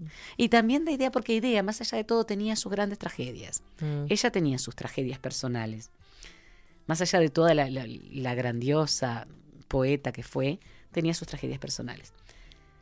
Eh, acá eh, dentro de Uruguay y fuera del país, ellos tuvieron momentos de muchísimo amor y de muchísimo encuentro eh, apasionado y también de rechazos y enfrentamientos y separaciones. Vilariño eh, tiene la mayor parte de sus poemas de amor dedicados a Juan Carlos Sonetti. Claro. Los poemas de amor de Idea Vilariño son en su mayor parte dedicados a Juan, Car- a Juan Carlos Sonetti. No olvidemos que también ella hizo otro tipo de poesía. Por ejemplo, en la canción y el poema hay eh, muchos de los temas de Idea que fueron cantados por Alfredo Citarrosa. Alfredo Citarrosa la admiraba Sí. profundamente e hizo muchos de sus poemas, los, los musicalizó y los cantó. Y bueno, los orientales, por ejemplo, que es prácticamente un himno y es una canción como anónima, es de Idea. Hermoso. Entonces, que es hermosísima. Eh, en Los Adioses de Juan Carlos Sonetti, él, en forma, eh, digamos, solapada o en forma medio escondida, él habla justamente de, de su amor por idea.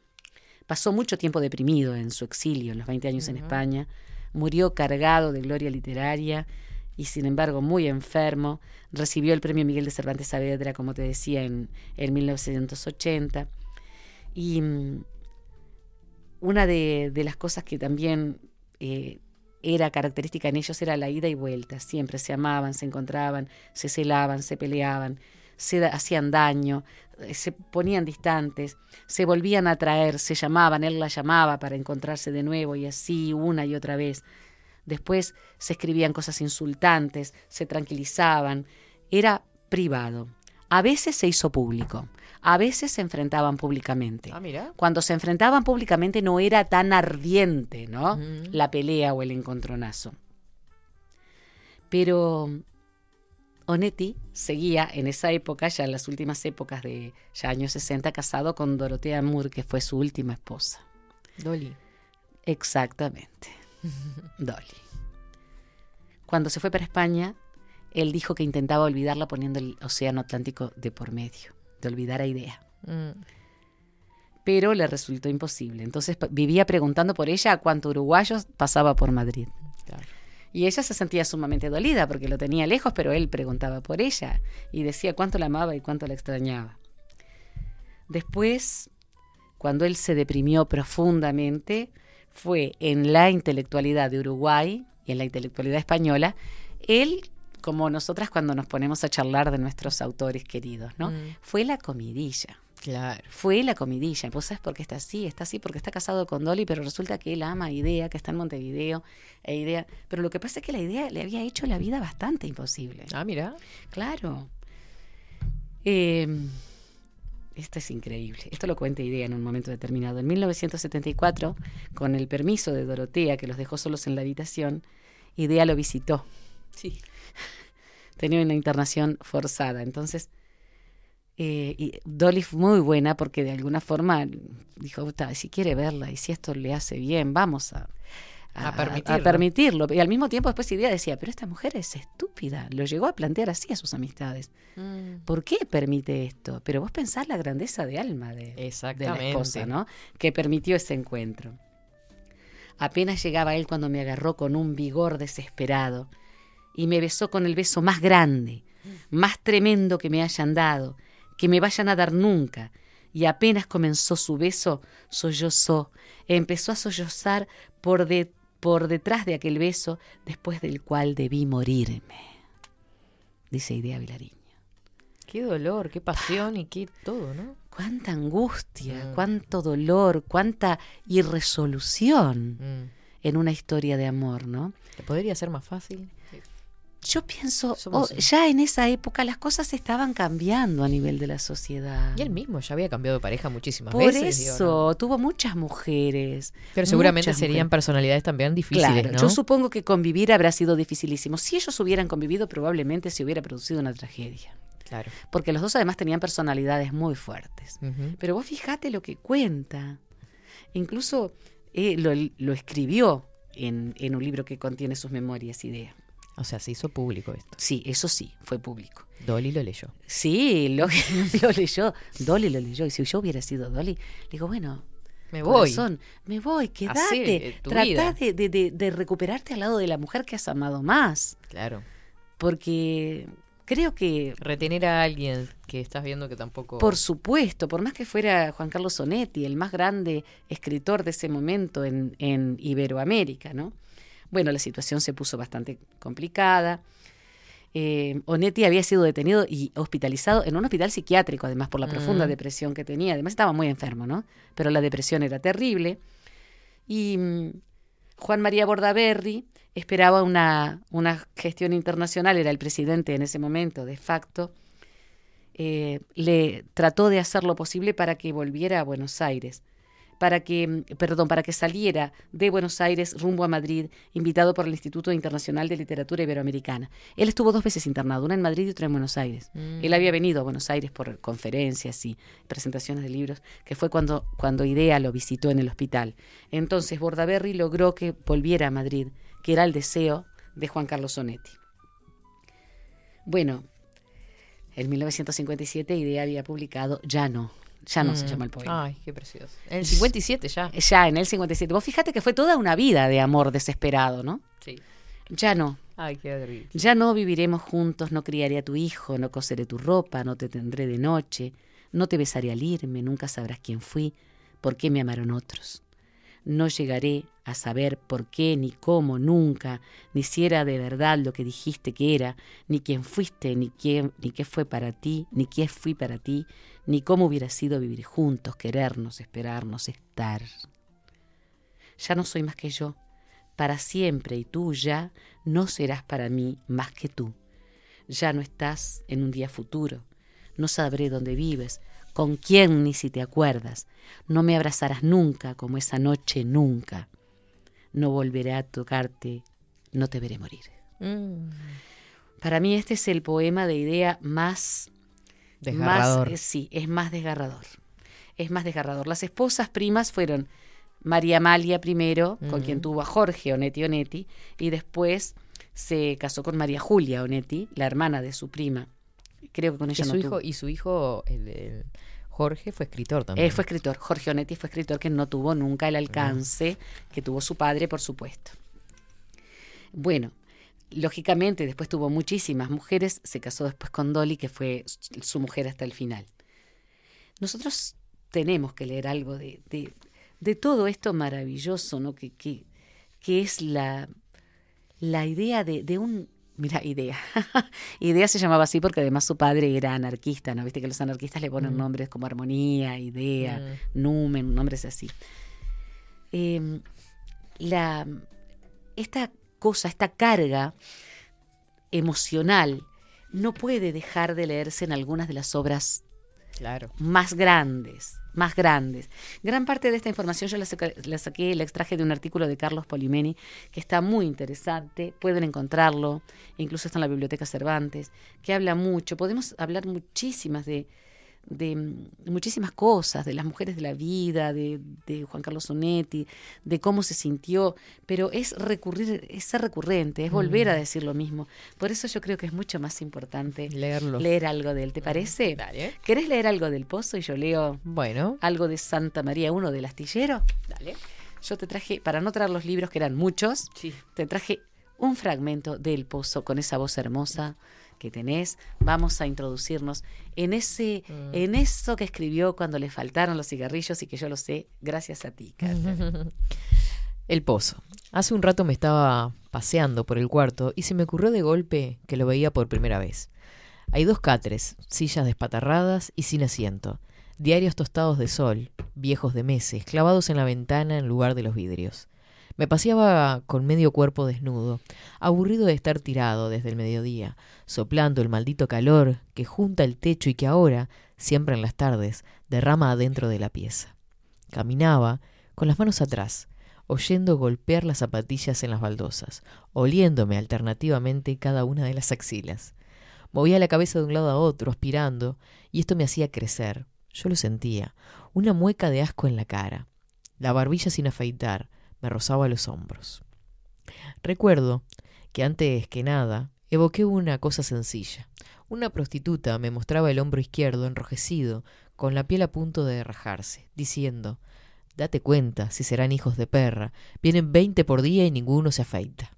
Era una mujer chica, con unos dedos alargados en las puntas, y lo decía sin indignarse, sin levantar la voz, en el mismo tono mimoso con que saludaba al abrir la puerta. No puedo acordarme de la cara.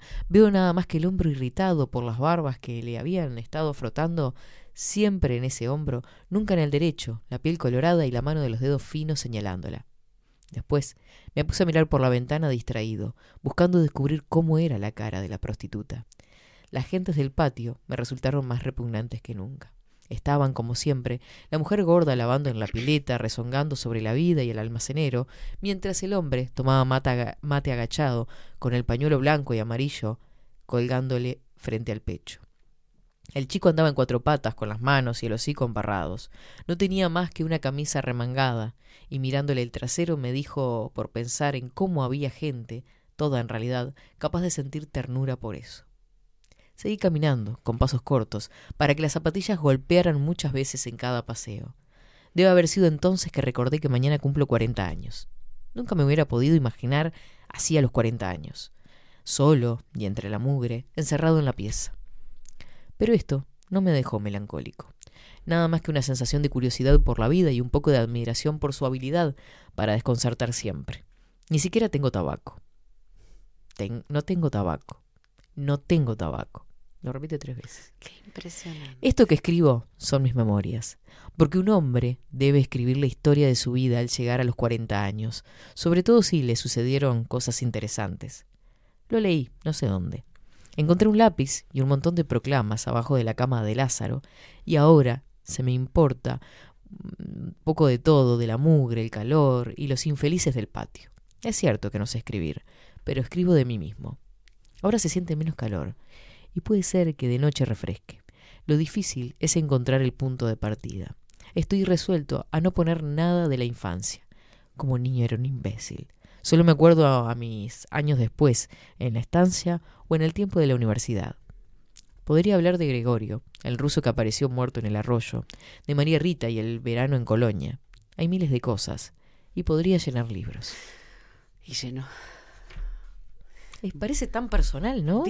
Parece muy personal. Incluso la observación. Cuando ve el niño gateando, ¿no? Mm, Con el hocico y claro, las todo piernas.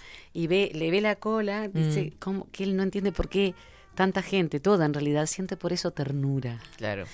Es decir, estamos hablando de un hombre muy, muy particular, ¿no? Mm. Con sentimientos muy particulares. A mí me parece muy el mismo. Y mucha oscuridad. Mucha. Y viste lo que menciona tres veces lo del que No no, hay tabaco. tabaco, sí, ¿no? claro. Entonces, el calor, lo- entiendo, lo, abrumante. claro, lo abrumante, el hecho de que se vuelan las axilas, claro, porque por lo visto está viviendo en algo parecido a un conventillo, viste que hay Mm. un patio común, Un patio, la mujer que lava la ropa, la eh, prostituta. la prostituta. Es Entonces es muy duro, muy duro Mm. porque además vos te, no- te hace introducirte en un espacio y en un espacio temporal que es muy, muy amargo, Mm. porque hay mucha pobreza, pobreza urbana, que como decía Honoré de Balzac, la pobreza urbana es peor que la pobreza rural, porque la pobreza rural tiene cierto grado de dignidad, porque hay espacio, Claro. y en la pobreza urbana no. Ah, Tenemos que en algún momento Ah, hincarle el diente. hincarle el diente. Esto es El astillero, estamos hablando que es el, tal vez el mejor libro de la trilogía de Santa María. Santa María I. Hace cinco años, cuando el gobernador decidió expulsar a Larsen, o junta cadáveres, de la provincia, alguien profetizó, en broma e improvisando, su retorno, la prolongación del reinado de cien días, página discutida y apasionante, aunque ya casi olvidada, de nuestra historia ciudadana. Pocos lo oyeron y es seguro que el mismo Larsen, enfermo entonces por la derrota, escoltado por la policía, olvidó enseguida la frase, renunció a toda esperanza que se vinculara con su regreso a nosotros. De todos modos, cinco años después de la clausura de aquella anécdota, Larsen bajó una mañana en la parada de los omnibuses, entre comillas, que llegan de Colón, puso un momento la valija en el suelo para estirar hacia los nudillos los puños de seda de la camisa y empezó a entrar en Santa María. Poco después de terminar la lluvia, lento y balanceándose, tal vez más gordo, más bajo, confundible y domado en apariencia. Tomó el aperitivo en el mostrador del Berna, persiguiendo calmoso los ojos del patrón hasta obtener un silencioso reconocimiento. Almorzó allí, solitario y rodeado por las camisas a cuadros de los camioneros. Ahora estos disputaban al ferrocarril las cargas hasta el Rosario y los pueblos litorales del norte.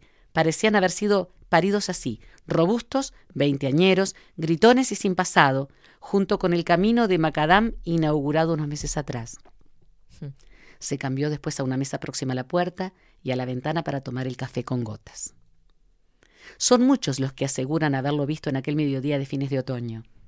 Algunos insisten en su actitud de resucitado, en los modos con que exageradamente, casi en caricatura, intentó reproducir la pereza, la ironía, el atenuado desdén de las posturas y las expresiones de cinco años antes. Recuerdan su afán por ser descubierto e identificado, el par de dedos ansioso, listo para subir hasta el ala del sombrero frente a cualquier síntoma de saludo, a cualquier ojo que insinuara la sorpresa del reencuentro. Otros, al revés, siguen viéndolo apático y procaz, acodado en la mesa, el cigarrillo en la boca, paralelo a la humedad de la avenida Artigas, mirando las caras que entraban, sin otro propósito que la contabilidad sentimental de lealtades y desvíos, registrando unas y otras con la más fácil breve sonrisa, con las contracciones involuntarias de la boca.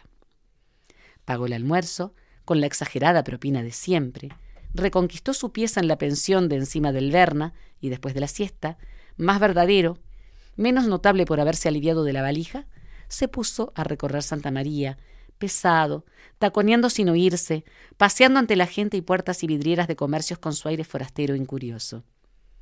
Caminó sobre los cuatro costados y las dos diagonales de la plaza como si estuviera resolviendo el problema de ir desde A hasta B, empleando todos los senderos y sin pisar sus pasos anteriores. Fue y volvió frente a la verja negra recién pintada de la iglesia, entró en la botica que seguía siendo de Barté, más lento que nunca, más característico, más alerta, para pesarse, comprar jabón y dentífrico, contemplar cómo la imprevista foto de un amigo del cartel que anunciaba el farmacéutico estará ausente hasta las 17. Insinuó después una excursión a los alrededores. Fue bajando, aumentando el balanceo del cuerpo, tres o cuatro de las cuadras que llevaban a la convergencia del camino de la costa con el que va a la colonia, por la descuidada calle en cuyo final está la casita de los balcones. La casita con balcones, celestes, alquilada ahora por Mor- Morenz, el dentista. Lo vieron más tarde cerca del molino de Redondo, con los zapatos hundidos en el pasto mojado, fumando contra un árbol. Golpeó las manos en la granja de Mantero, compró un vaso de leche y pan, no contestó directamente a las preguntas de los que trataron de, ubicarlo. Estaba triste, envejecido y con ganas de pelear. Mostraba el dinero como si tuviéramos miedo de que se fuera sin pagarnos. Llegó probablemente a perderse durante unas horas en la colonia y reapareció a las siete y media de la tarde en el mostrador del bar Plaza que no había visitado nunca cuando vivió en Santa María. Estuvo repitiendo allí hasta la noche las farsas de agresión y curiosidad que atribuyeron a su estada del mediodía en el Berna. Disputó benévolo con el barman, con una tacita mantenida, alu- mantenida alusión al tema que llevaba cinco años de enterrado acerca de fórmulas de cócteles, del tamaño de los pedazos de hielo, del largo de las cucharas de revolver. Tal vez haya esperado a Marcos y sus amigos. Miró al doctor Díaz Gray y no quiso saludarlo. Pagó esta otra cuenta, empujó sobre el mostrador la propina y fue bajándose con seguridad y torpeza del taburete.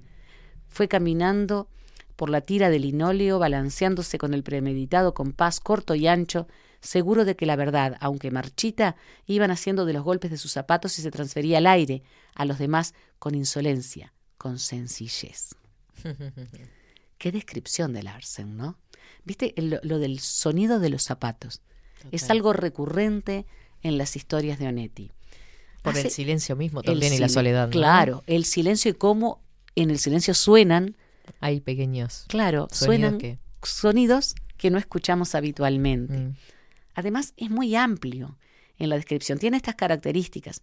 Hace descripciones de comportamientos, de caminares, de movimientos del cuerpo. Los hace también en sus cuentos. Sumamente Observador. extensos, de, de gran observador. Pero, viste, ¿no? La, la ambivalencia. Alguien que quiere que lo reconozcan, pero que no es reconocido. Alguien que quiere volver para, para saber de, digamos, para saber qué es él dentro de ese lugar, después de estar exiliado Claro. y no encontrarse. Es también un poco reflejo un poco reflejo de del él, ¿no? espejo de, de Onetti mismo. Son ¿no? espejos. Sí, Tal cual. sí. Y como todo tiene que ver con todo, viste que hasta teníamos una descripción de un bar ahí, que hace un ratito teníamos uno armado acá. Vos sabés que justamente me acordé de eso y de los cócteles y de las cucharas de revolver. Todo tiene que ver con todo. Tremenda síntesis. No es, esto- no hay ningún encuentro que sea azar. azaroso. Exacto. Siempre hay una causalidad y bueno, yo los invito a introducirse en esta literatura que es tal vez la mejor literatura del siglo XX a nivel de novela principalmente. Los cuentos también son muy buenos en nuestro país porque eh, después si les gusta o no pueden dejar de leerlo, pero tenemos que conocerlo. porque ya hablamos, ya hasta hablamos en dúo. Y Porque- también destrabar el misterio de las Claro, palabras. y de poder este conocerlo de alguna manera para, para fijarse. Yo creo que eh, empezaría por los cuentos. Si fuera nuestros oyentes, empezaría por los cuentos porque me parece que es más, Más breve, más más, breve para después sí introducirse lo que sea la novela de Juan Carlos Sonetti. Exacto. Eh, le mando saludo a gente que estuvo comunicándose desde España. Este, me está bajando un resfrío interesante con esto de la pelusa y la primavera. Ah, ¿eh? sí, sí, estoy a punto de estornudar, ya lo aviso. Eh, desde, desde España que se comunicaban. Y bajó nomás.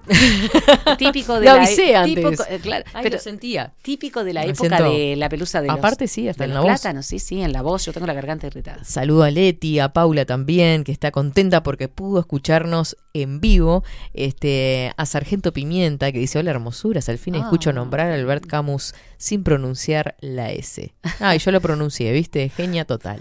Albert Camus. Al- Albert Camus. Exacto, Ah, Camus. Perdón. Camus, con la así, Aparte terminé de leer el mensaje y digo, ay, no era Caterina la S.